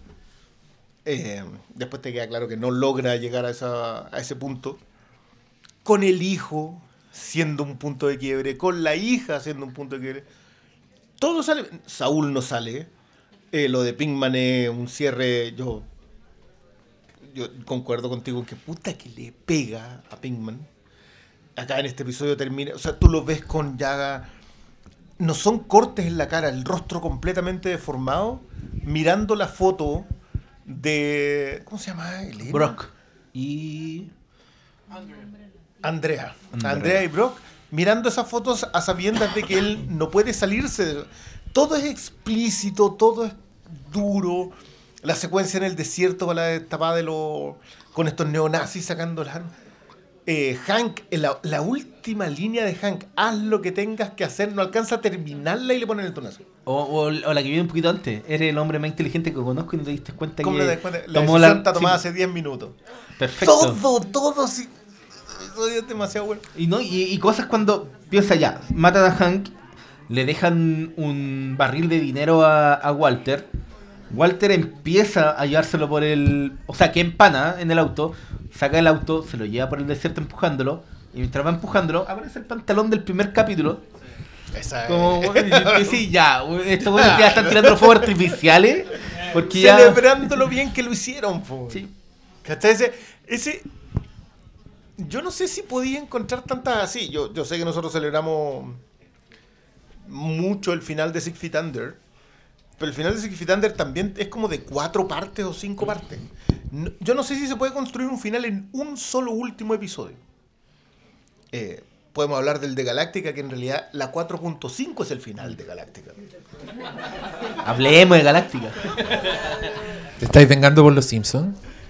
Mira, sería, mira. yo- No, en realidad no, te- te- tengo mucha, mucha línea de crédito ahí para eso. Eh, pero cuesta mucho hacer un cierre así de preciso. Yo, obviamente, sacando el personaje de Mike, que, que sale antes de la serie, creo que acá cierra a todos los personajes. En el peor de los momentos. Porque claro, este otro tipo se sube a, la, a esta van roja y desaparece. Skylar queda destruida. eh, Marie queda destruida. O sea, Pinkman ya no puede quedar peor. y incluso igual les da un cierre a Marie porque entrega el- las coordenadas para encontrar el No, no, no, no, no, eso no es en. eh, Ah, no, en el siguiente eso fue- en el siguiente. Pero. Pero. En Felina, vamos en Felina. Sí. Yo creo que Marie debe tener el peor pronóstico cuando termine esta serie porque la, la- la vida de la loca era Hank. Tipo. Y es un personaje que nunca se paró solo. Entonces, ahora yo acordándome, leyendo mi propia crítica disponible en Flames, ah, me acordé de eso y de lo vulnerable que era, que era el personaje. Oye, ¿puedo leer lo que escribí sobre el Dale, dale? Voy a leer de mi propio libro. Una lectura. Una lectura en podcast, como en otros podcasts. Este este es un teaser del audiolibro Flames. Pronto disponible. En Audible. Ya. Dice, finalmente Jesse se subió a una camioneta y se viró, llorando de felicidad, y- de felicidad y de shock, en un gesto de alivio desesperado que no se veía en una camioneta desde el final de The Texas Chainsaw Massacre, que hoy cumple 45 años de edad. Dios mío. Suerte, Jesse. Ojalá encuentres paz. Te la mereces. Y Walter, todavía chorrando sangre, se metió al laboratorio de anfetamina, donde miró todo con el cariño de un compadre que ya se está despidiendo de la vida, tocando la mascarilla y los tambores con un amor por la química que le duró hasta el último momento. Y que vimos en el primer episodio. Adiós para siempre, Walter White. The End. Y bueno, cabros, ¿qué más decir? Pocas veces una serie había terminado de manera tan natural y cerrando todo tan bien y tan definitivamente. No hubo ambigüedad en los hechos ni traiciones a los que veníamos viendo. Los que tenían que pagar pagaron y los que tenían que redimirse lo hicieron. Y aunque no nos contaron qué pasó con Jesse, yo escojo creer que el loco tuvo suerte, por primera vez en su vida. Pudo pasar las líneas fronterizas sin que lo pararan los carabineros. Pudo instalarse con un taller mueblista con sol dorado entrando por las ventanas. Y encontró una minoca que nadie asesinó para controlarlo a él. Sea como sea, va a tener que pasar mucho tiempo para que se me olvide esta historia y estos personajes. Hasta ahora es cierto. Lo único malo del final de Breaking Bad es que fue el final de Breaking Bad. Y yo leí esto y me emocioné a mí mismo hace un rato. y este, este último párrafo significa que yo creo que muy en el fondo de mi alma no quiero ver la película de Breaking Bad, El Camino, weón. ¿Qué les pasa a ustedes con eso? Mira, yo. Cuando terminó Breaking Bad, sentí que era todo perfecto. Dije, eh, Pinkman tiene el final ideal. No hay forma de que hagan algo bueno. Van a hacer una serie que se llama Better Call Saul. ¿Para qué? Y ahí está. Ahí está, está Better Call Saul. Solo por eso yo espero mucho. Sé que va a sufrir Pinkman. Es ineludible. Pero también No, no le hagáis eso a Diego. pero también creo que hay algunos elementos que, que pueden retomar. Yo, la gracia igual es que no hay muchos detalles en la serie. Solo hay espacio para espe- especulación. Sabemos que hay hubo un dinero en los nazis que nunca se supo qué pasó. Hay, hay, hay cosas del legado de Walter White que pueden... Pero es la historia de Pinkman y de cómo... Y de cómo salir del hoyo en el que igual está, porque no hay escapatoria de, del brazo largo de la justicia, porque al final él quedó como el, el último como pseudo responsable de todo lo que hizo Walter. Y vamos a ver, pues ustedes no han visto ni siquiera el tráiler, así que tampoco no, quiero nada, dar detalles, pero, pero yo estoy muy abierto a lo que venga porque ya nos han demostrado que pueden hacer una precuela que vale que vale oro, ¿cachai? Yo igual estaba cachando como con esta repasada de episodios que como progresivamente Jesse Pinkman va quedando calvo. Y cómo al final trata de disimularlo, con, identifica mucho y considerando lo que dijo el mismo Cristian acá, que en esta serie hay mucha calvicie, eh, espero a ver a- en el camino a Jesse Pinkman calvo. Jesse Heisenberg. Chucha, porque le diagnosticaron cáncer. Oh. La wea ordinaria si hiciera eso Vince Gilligan es para patearlo. así. Borramos este podcast. yo, yo no me atrevo a especular. Es que no, sé. Y por una parte creo que Better Call Saul, es verdad lo que dice Malo. Better Call Saul te confirma que en verdad el weón no terminó de contar su historia. Porque, no sé si se acuerdan, pero el contexto en el que transcurre Better Call Saul es Saul Goodman en el exilio. Es como él con su nueva identidad yendo a su casa a ver comercial de Saul Goodman, o sea, recordando la época de Saul Goodman como el momento más feliz de su vida. Y, y eso a mí me hace creer que va a empalmar con, con- con el presente, o sea, que vamos a ver un pedazo de Better Call Saul en el presente. Y ahora me pregunto, ¿será ese pedazo el camino?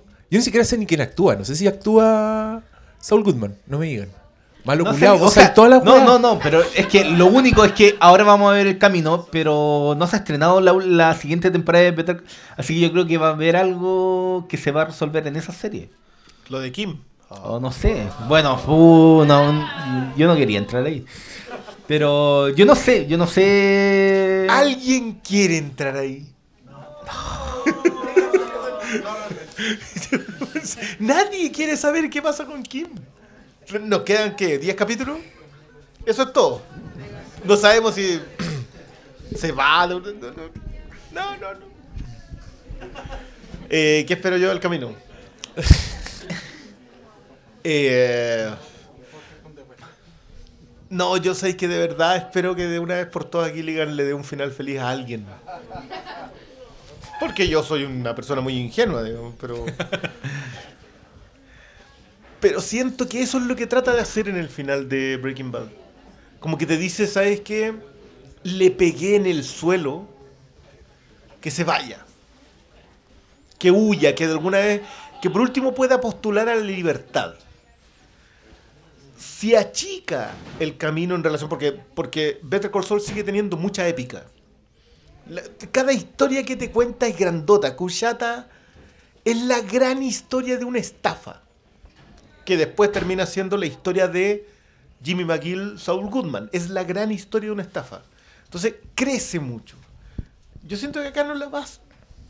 Espero que no la haga crecer, sino que te cuente la historia íntima de alguien que se pudo ir.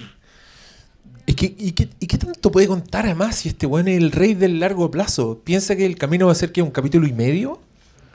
En tiempo, en minutos, Dos capítulos. con cuea. Dos capítulos son una hora. Claro, el de, de ahora un poco menos de dos horas. ¿Por qué no una temporada? Eso es lo que tenía. Netflix culiado, weón. Hace sitcoms de viejas culiadas marihuaneras, weón. 20 capítulos. Pero Es que sabes que yo creo que acá fue Gilligan. Yo, de verdad, no creo que él. Sí, yo creo que ese weón está tan en control que dice, oye, tengo dos horitas más de Breaking Bad. Ya, dale, ch- cheque en blanco. Cheque en blanco, toma ya. Sí, eso es lo otro que también confío. Que la gran gracia de, de Gilligan es que está con una carta blanca así, pero gigante, así, un doble carta.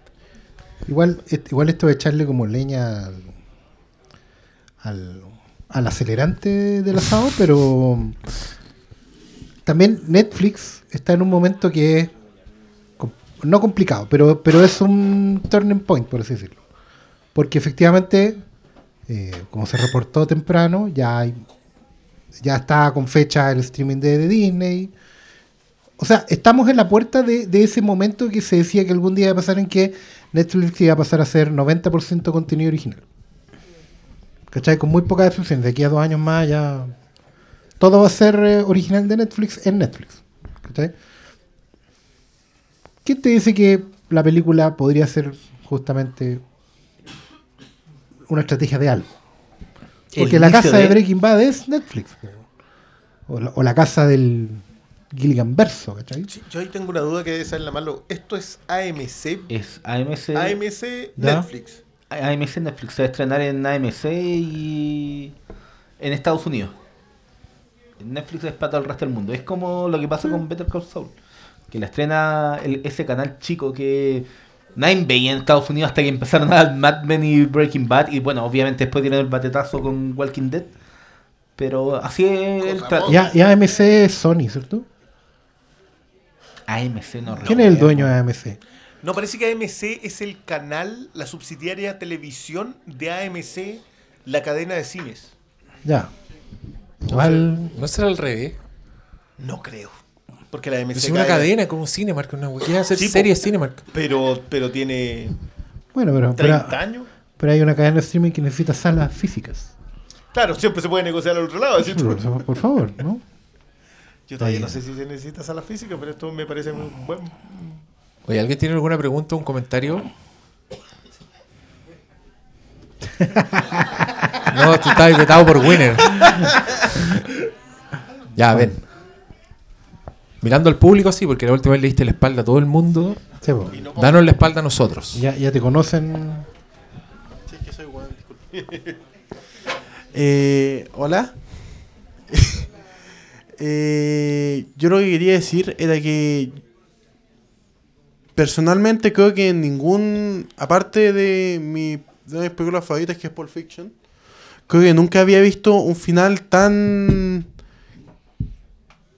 que aparte que es como un, virtuosismo, pero un virtuosismo bien hecho, así por ejemplo como cuando hace un solo de guitarra pero encaja bien en la canción. Nunca había sentido que había visto un final de una serie en el cual yo había yo estaba ayudando no por lo que me estaban mostrando, sino por todo lo que había venido atrás y yo estaba recordando así como como si todo como si todo me estuviera pegando un charchazo en la cabeza.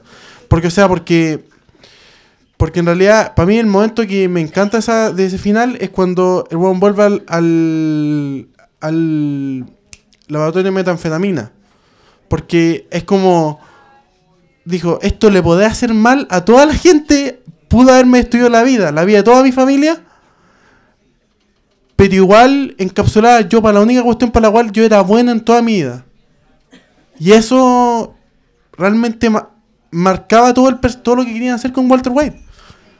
Y eso me, me conmovió realmente cuando yo la vi. Yo lo que quería preguntarle era, ¿alguno de ustedes se le pasó por la cabeza algo, algo parecido como esto? Antes de que terminara, decís tú. O, no, o cuando terminó. O, ah, ya, haber pensado. Sí, pues todo el rato. O sea, eh, la felicidad del weón, la paz. Y, y que además, como tú como espectador, es el momento en que te das cuenta de que ya, ya no queda más nada. Eh, es donde el weón le vuelve el alma al cuerpo. Después, además, recordemos que el camino que lo lleva ahí en, en la última parte de la quinta temporada es, es espantoso. O sea, el weón se está volviendo loco encerrado en ese búnker con. Que lo sacaba el señor de Jackie Brown, ¿te? El Robert Foster era Robert ese actor. Foster, A propósito de meter como actores a última hora como actorazos. Y, y, el, y el minuto en que el weón decide, ya voy a dar esta última pelea y se mete a ese auto y suplica y baja la visera y caen las llaves. Y el weón le pega un manotazo al. Y se cae la nieve, el puta la weá es buena, por. Esa, esa última secuencia. Bueno, Ahí tú, ahí tú te das cuenta, espérate, otra, otra, otra parte es que otra lección que me dio Vince Gilligan y que es demasiado buena. El One dijo que es un cliché, como todos los libros de guion, dicen que las coincidencias son malas. Que por lo general cuando algo pasa porque sí o por pura suerte, eso está malo y tenéis que sacarlo de tu guion. Pero Vince Gilligan, creo, no sé si en un podcast o en uno de los comentarios de los capítulos, dice que eso no es cierto si la coincidencia perjudica a tus personajes. O sea, por ejemplo, si tu personaje es un ladrón y él está entrando a una casa y justo por fuera van pasando unos pacos, tú no decís, ah, la weá gratuita, justo van pasando los pacos. No, decís, oh, conche tu madre, lo van a pillar los pacos. ¿Cachai? En cambio, si un personaje necesita ayuda y justo van pasando los pacos, tú decís, ah, la weá mola, los pacos nunca llegan. Bueno, ese momento en que la suerte ayuda a Walter White, justamente porque es una serie donde ese tipo de weas no han pasado en toda la wea, tú ya sentís que se está despidiendo de todo. Entonces de ahí para adelante, desde la ejecución de su plan, desde que, el- que hacen lo mismo con el, con el Ding Boom, que te establecen lo que está haciendo. O sea, te muestran el mecanismo de la metralleta. Como, nunca te dicen el plan, pero tú sabes que el weón va a hacer algo. Y después cuando ocurre, decís, puta, ¿cómo no se me ocurrió antes? weón? Era obvio que iba a hacer una, una weá como esta. Pero es parte de la hermosura de la serie y a mí ese, ese, ese enfrentamiento con los nazis que de verdad tiene el... sa- Salvo que cierra algo tan importante como es su relación con Pinkman, yo estoy de acuerdo contigo, la weá se siente como un epílogo. Sí. Se siente como, como que ya fue, ahora veamos, veamos qué va a pasar con estos weones, veamos la última escena de estos weones. Y, y que así todo sea tan perfecta, es como, wow. Y claro, ahí está el momento que dice el amigo. Yo a mí me. Bueno, yo a mí me había cerrado perfecto antes. Coincido completamente contigo con que si a ese nivel de. Porque, porque esta, esta conversación en general tiene que ver con qué tan alta llega la cota. Si puedo haber fallado en, algún, en alguna cuestión nimia, no sé, pues, la, la famosa de qué pasó con Huey, se llamaba el que quedó sentado en el motel. Fíjate que todos dicen, ¿qué pasó con Huey? Ya, eso. Todavía está ahí. Todavía te, te- Quizás de eso se trata Camino. Voy a buscar a Huey el motel. Oye, Oye, te puedo ir. Eh, eso que tú podés decir, ya, esto, esto fue una pifia, esto no cerró bien. ¿Quién llamó a la policía para que llegara donde los neonazis? Ese, ese tipo de cuestiones no son trascendentes. Trascendente es despedirse de Pinkman. Trascendente es que Pinkman se vaya gritando eufórico porque de verdad se salvó. Trascendente es el tocar, el tocar esa cuestión porque, claro, tú ahí ves morir a Walter White. Que, que, que hay algo, hay- hay- tiene una cierta sustancia porque Heisenberg, que era el que había llegado hasta ahí, no está en esa última secuencia. Yo siento que esa es la única posibilidad de redención que yo le doy a ese personaje. Tiene que ver con eso, con que yo siento que en el último episodio Heisenberg no está. Y lo otro, el descanso humorístico de los francotiradores. que esa cuestión, de verdad, yo cuando aparecen los puntos rojos, yo dije, son este otro par que está ahí con unos punteros láser. y es tan hermoso que sean los dos con unos punteros láser que tú dices, ya, esto está perfecto, ya ciérramelo como queráis. Lo de la Gatling, pa' de un- eh, eso ya es la guindita así el postre. Estamos bien. Pero sí, eh, yo creo que cierra emotivo porque lo que tú estás viendo es demasiado bueno. No es una emoción porque de verdad te dé pena.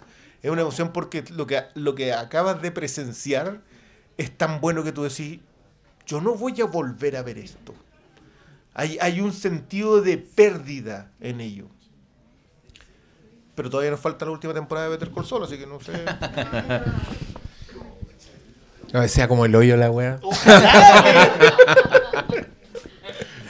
Ya, amigo, ganaste cupo para el evento especial. Ah, va, a haber, va a haber premios, comida y copete para los que vayan disfrazados. Eh, igual es Breaking Bad, es súper normal la serie, como que voy a ir así disfrazado de Gómez, por ejemplo. ¡Oh! Weón, de repente ¿Se había un Gómez, había un Gómez? Y ganó, po, weón. Ganó, Ganó el premio. igual, po, weón. Estamos hablando de ese evento hace seis años. Sí. Pues está perfecto, mira. La raja. Ya, ¿alguien más quiere decir algo? Que ya estamos. Estamos, sí. estamos cerrando ya. Ahí hay una mano Ya, levantada. manos levantadas, acérquese. Al fondo, al fondo primero Tú primero, levantaron. después Bruno. Venga nomás. No se preocupe, si esto después lo editamos y queda súper dinámico. Así que demórese nomás todo lo que quiera. Cuatro horas. Después vuela. Le sacamos 10 segundos. Viene de platea alta. Viene la tribuna. ¿A Lolo? Em, bueno, hace, o sea, cuando se estaba exhibiendo la última temporada de Ver Saul, en Twitter vi un comentario de Guillermo del Toro diciendo que para él, eh, a menos esta, o sea, no sé si toda la temporada o la serie completa era mejor que Breaking Bad, haciendo referencia quizás más al tipo, a, o sea, a cómo profundizaban los personajes. Y quería saber qué opinaban ustedes, o sea, de manera personal, o si se puede decir cuál serie es mejor y por qué, porque son series muy distintas. Eso. Yo primero, yo creo que yo creo que no, Better Call Saul no puede ser mejor que, Breaking Bad porque no existe sin Breaking Bad. Por definición. Eso por ahí. Y lo otro, yo creo que Guillermo del Toro él es un, es un artista plástico, audiovisual, y claramente el buen está hablando de lo depurado que está el estilo narrativo en, en Better Call Saul comparado con Breaking Bad, que es un poco el. Una weá es como el, el servicio militar y la otra weá ya es la guerra, definitivamente. Es como nacido para matar. Las dos, las dos mitades de esa película son estas dos Se series. están gritando. Y, y por ahí sí, pues tiene razón, sí se nota. Se nota que estos buenos están más libres y dominan más como la técnica, el montaje, la fotografía y, y, y finalmente darse un lujo contando la historia. Eso opino yo. Yo, yo creo que el- el- el- la gran base en ese postulado de- del toro, que, que lo argumentó bastante bien, ¿eh? no, no, no, no fue una cuestión así como que no, a mí me gusta más y es mejor por esto, sino que él dio, Ah, no, dio un no par- fue como el tuitero promedio. No, no, para nada. No, de hecho, del toro se tira como. Es mejor este así. súbenlo, vengan de a uno. Vengan de a uno. Claro, remató como. Y, no, remató con corta. Hashtag corta, vengan de a uno. ¿Cuál es la gracia si vienen de a uno? Si la gracia es pegarle a la patota. Ah, Bueno, pero no. eh, Le, el le toro falta no- candonga a esa gente. le-. Sí, le, le falta mucha de verdad, lo güey. ¿Qué se imaginan unos buenos sacando numeritos así Así esperando? como, claro, así, "Ah, ya, te voy ahora. así, Para esa película de, de- de karate de Steven Seagal. Eh, pero, pero el fundamento que da, que da eh, del toro tiene, tiene ese gran problema. O sea, él va al mérito narrativo. Y el mérito narrativo no existe sin el ensayo. Ahora, me parece terrible decirle a Breaking Bad ensayo. O sea, por- porque no lo es. O sea, Breaking Bad sale perfecta. Que la otra te salga mejor porque ya. No, s- no s- claro, "Pra- pero es práctica. Porque le, le podemos decir práctica al piloto de Breaking Bad. Tal, tal vez, pero, pero es el ejercicio. O sea, yo, y yo siento, ya, a ver, perdón, yo, yo lo he dicho, para mí Cuchata, yo se lo coloco a la altura de los mejores episodios de Breaking Bad. Pero sigue siendo un episodio que tú sabes que solo puede existir porque existe Breaking Bad. Entonces, es imposible. Yo, yo creo que ¿Cuál, ¿Cuál episodio es ese? Cuchata en la, en la estafa es cuando liberan a Huey. Y crean- Cuando, cuando lo, lo- se va preso y crean toda una estafa en este otro pueblo con las cartas. creándolo Ah, Que como tú no, buenísimo, no sabes sí. cuándo es la estafa hasta cuando estáis en la mitad y ya no podéis creerlo. Buena. Pa- para mí la respuesta es más de como de entrañas. Yo es algo que ya dije. Por mucho que me guste Better Call Saul, no hay ningún capítulo que me haya hecho ponerme de pie y aplaudir. Y eso lo logró Breaking Bad. Pero es porque estás más viejo, estás más flojo, pues ya, No, ya no te hundís más no en va el ahí. sillón. No va por Yo ahí, tampoco pero- me paro ya, pues weón. Pero Yo tengo también una es- tenaza así para agarrar la weá. Uno de esos ganchitos. Yo lo único que te voy a decir es que falta el destino de Kim. Sí, pero no sé si eso. Eso no me va, no me va a hacer ponerme y aplaudir Claro esa que weá. sí. Me va a tirar como en, en Ace Ventura 1 cuando Jim Carrey está debajo de la. Así va a terminar, weón, llorando bajo la ducha. Oye, en esa película actúa Héctor Salamanca, weón. Era el, ar- el, el arrendador de Ace Ventura. No me acuerdo, weón. Hagan memoria.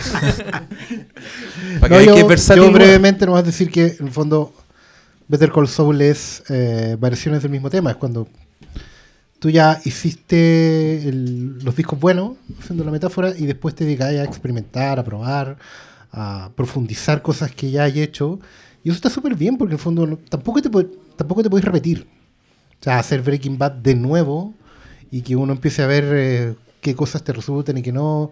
Eso es convertirse en una banda de tributo a sí mismo. Hoy en día Como que Queen. todo el equipo. Totalmente, o sea, no vayas a volver a tocar. el- Primero The Office y ahora Queen. Hijo de puta. Yo creo que está bien, o sea, entiendo la, la, la- argumentación del toro y, le- y la comparto, porque evidentemente uno debe ir mejorando. Qué triste es cuando pasa lo contrario y seguir haciendo lo, lo que estaba haciendo.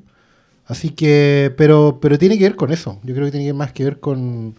Evidentemente uno se va poniendo eximio con. Pero no solo por la práctica, sino que por, no por tocar mil veces lo mismo, sino que tiene que ver con, ir experimentando nuevas formas de tocar esas teclas. ¿Sí? Y por eso le tenemos fe a Camino. Evidentemente, o sea, la progresión indica que debería ir para allá. Ya, Bruno, Usted quería decir Para- algo. Aproxímese. Al proscenio. Epa, epa. Oye, para, para. Igual creo que se merece la entrada por la, por la pregunta. Ah, sí, pues sí. Los tres. Gana cupo. Básicamente, eh, quería darles pie para hablar de un personaje que se ha mencionado poco, que ha sido olvidado, que es la... No, es que gracias a las lanzas, restaurante y sus piscolas cabezonas. está- No, Sí, eh, asombrado. el tatita Mike.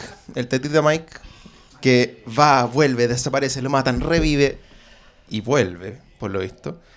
Eh, nada, que este personaje que estuvo en un lado de la ley pasa al otro y es como un espectador que tiene está viendo esta serie de, este de esta persona que es buena, que le pasan cosas malas y se vuelve malo y al final uno le hace barra al, al criminal. ¿cachai?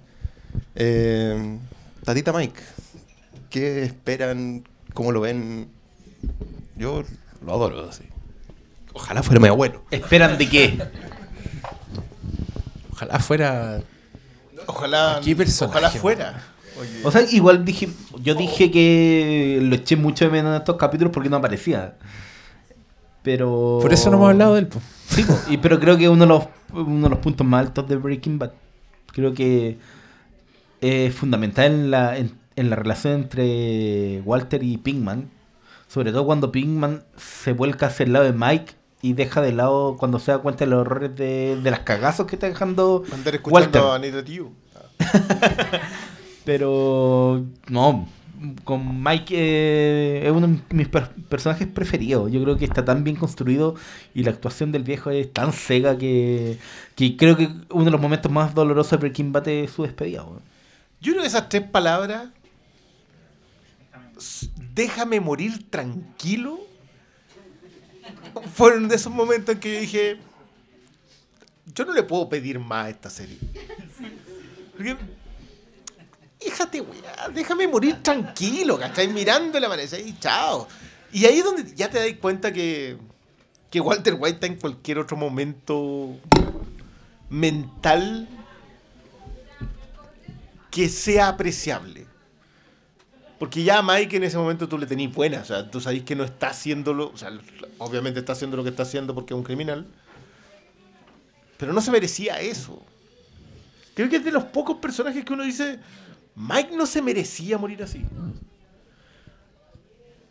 Y te da, le encontré razón y sentís que todo lo que le pasa de ahí en adelante a Walter White también hay, hay un cierto nivel de justicia por lo que le pasa a Mike. Sí, Mike es un personaje que es muy atractivo dentro de Breaking Bad. O sea, la escena en que el weón se roba la película y que más encima sea otro calvo más, pero además un, un ancianito que su poder está en, su, en sus ojos dormilones y su voz. ¿Qué, onda las voces en esta weá? Como competencia. Entonces, cual- cualquier diálogo con el weón tenía mucho peso y, y- y era un personaje del que tú querías saber más. Y ahí, yo creo que ahí Better Call Saul también tiene mucho que decir sobre Mike, porque te diría incluso que ahí está mucho más dibujado, como que entendís de dónde viene, entendí su relación con Gustavo Fring, entendí, entendís tanto. Y, y a diferencia de ciertos estrenos masivos, cercanos, en este caso como el exceso de detalle en el background, como que de verdad te sirve para el personaje, de verdad lo completáis, de verdad te sentís más atraído al personaje, no te lo desmitifica, ¿cachai?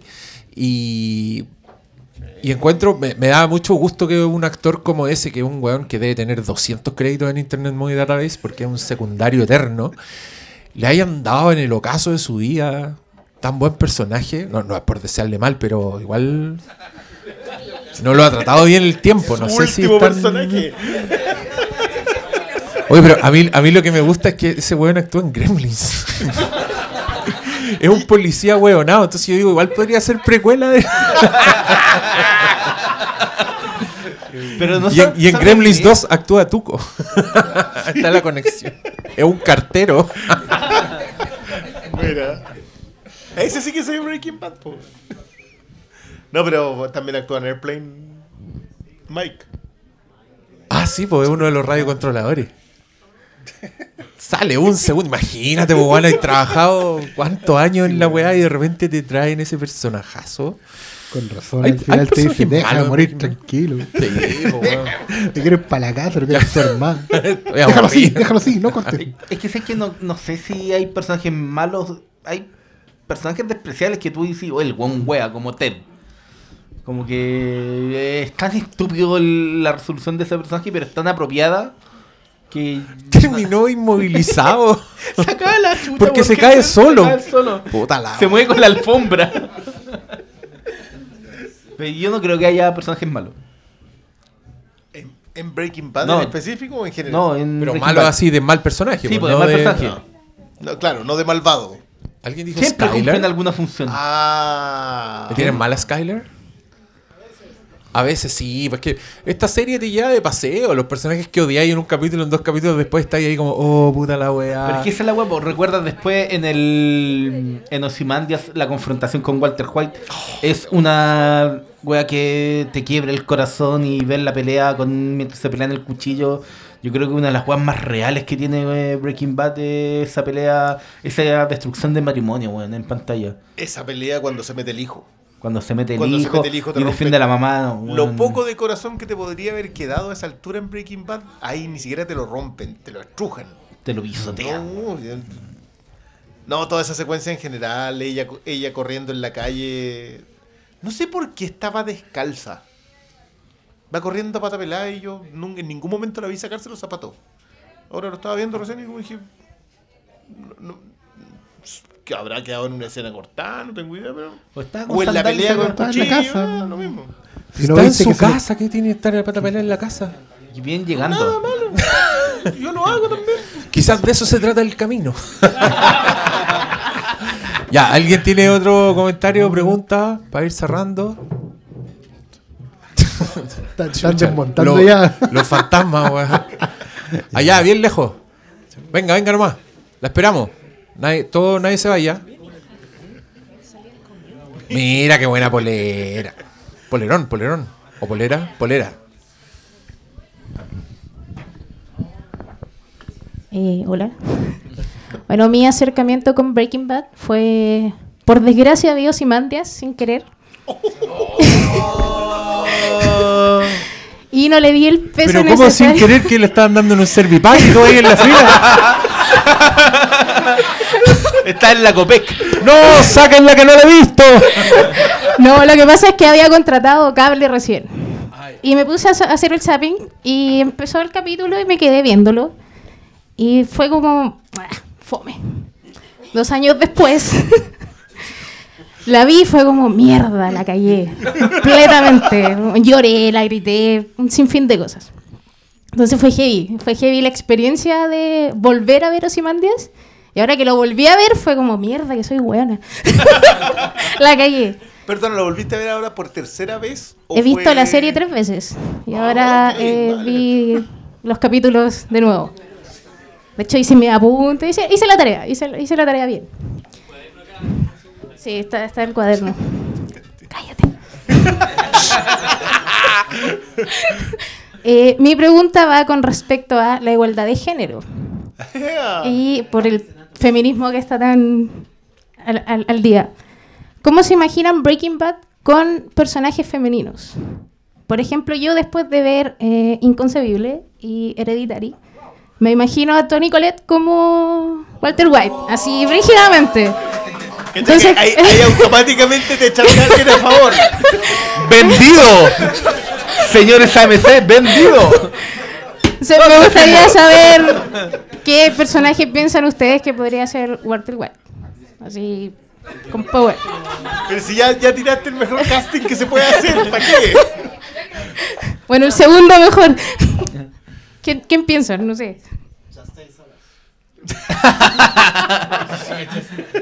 Después de ir no quiere nada con Oye, sí, estamos, estamos sentidos ahí. No, eso se conversa en casa. no. Oye, la media pregunta es que yo ahora no quiero ver a nadie más que Tony Colette de, de Heisenberga.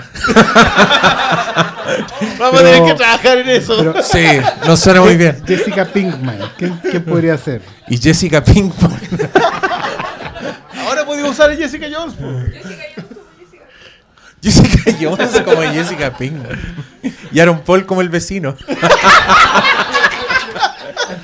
¡Hermoso! Mira, en realidad podría ser de Skylar eh, Brian Cranston. El güey en la casa. Y de repente al final de un capítulo, me culía a Teda.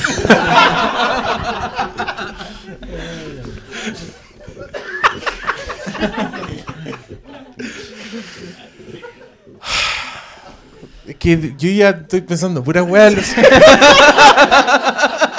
pensando en la hermana Peralta.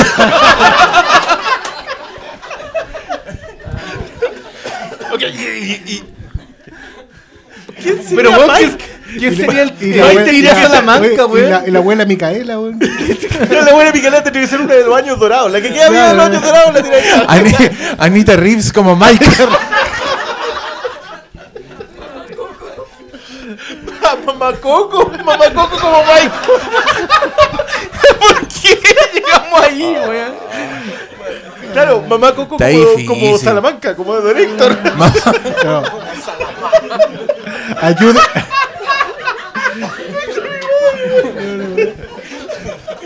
Guppy Goldberg como la chilena Frank.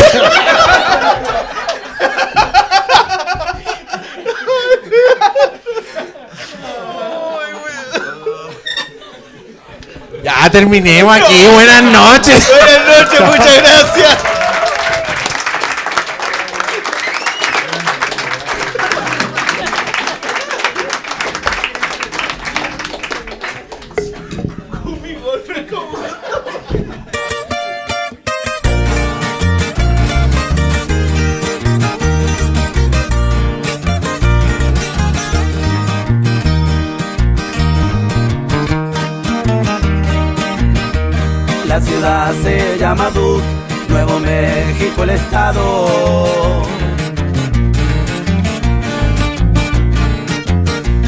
Entre la gente mafiosa su fama se ha propagado, causa de una nueva droga que los gringos han creado.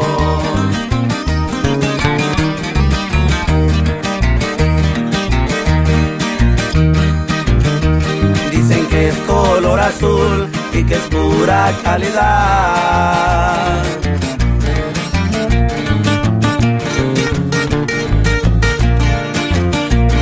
Esa droga poderosa que circula en la ciudad y los dueños de la plaza no la pudieron parar. Anda caliente el cartel, al respeto le faltaron. Hablan de un tal Heisenberg que ahora controla el mercado. Nadie sabe nada de él porque nunca lo han mirado. El cartel es de respeto y jamás ha perdonado. Ese compa ya está muerto. No más no le han avisado. Y así suenan los cuates de Sinaloa, mi compa.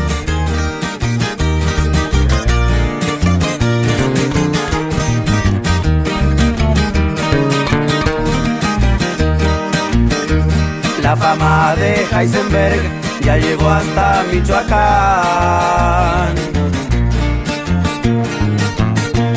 Desde allá quieren venir a probar ese cristal, ese material azul ya se hizo internacional.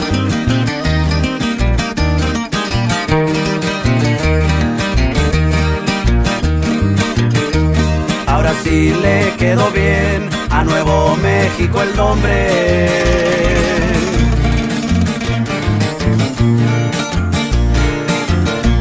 A México se parece en tanta droga que esconde, solo que hay un capo gringo, por Heisenberg lo conoce. Anda caliente el cartel, al respeto le faltaron. Hablan de un tal Heisenberg que ahora controla el mercado. Nadie sabe nada de él porque nunca lo han mirado. A la furia del cartel, nadie jamás ha escapado. Ese compa ya está muerto, no más no le han avisado.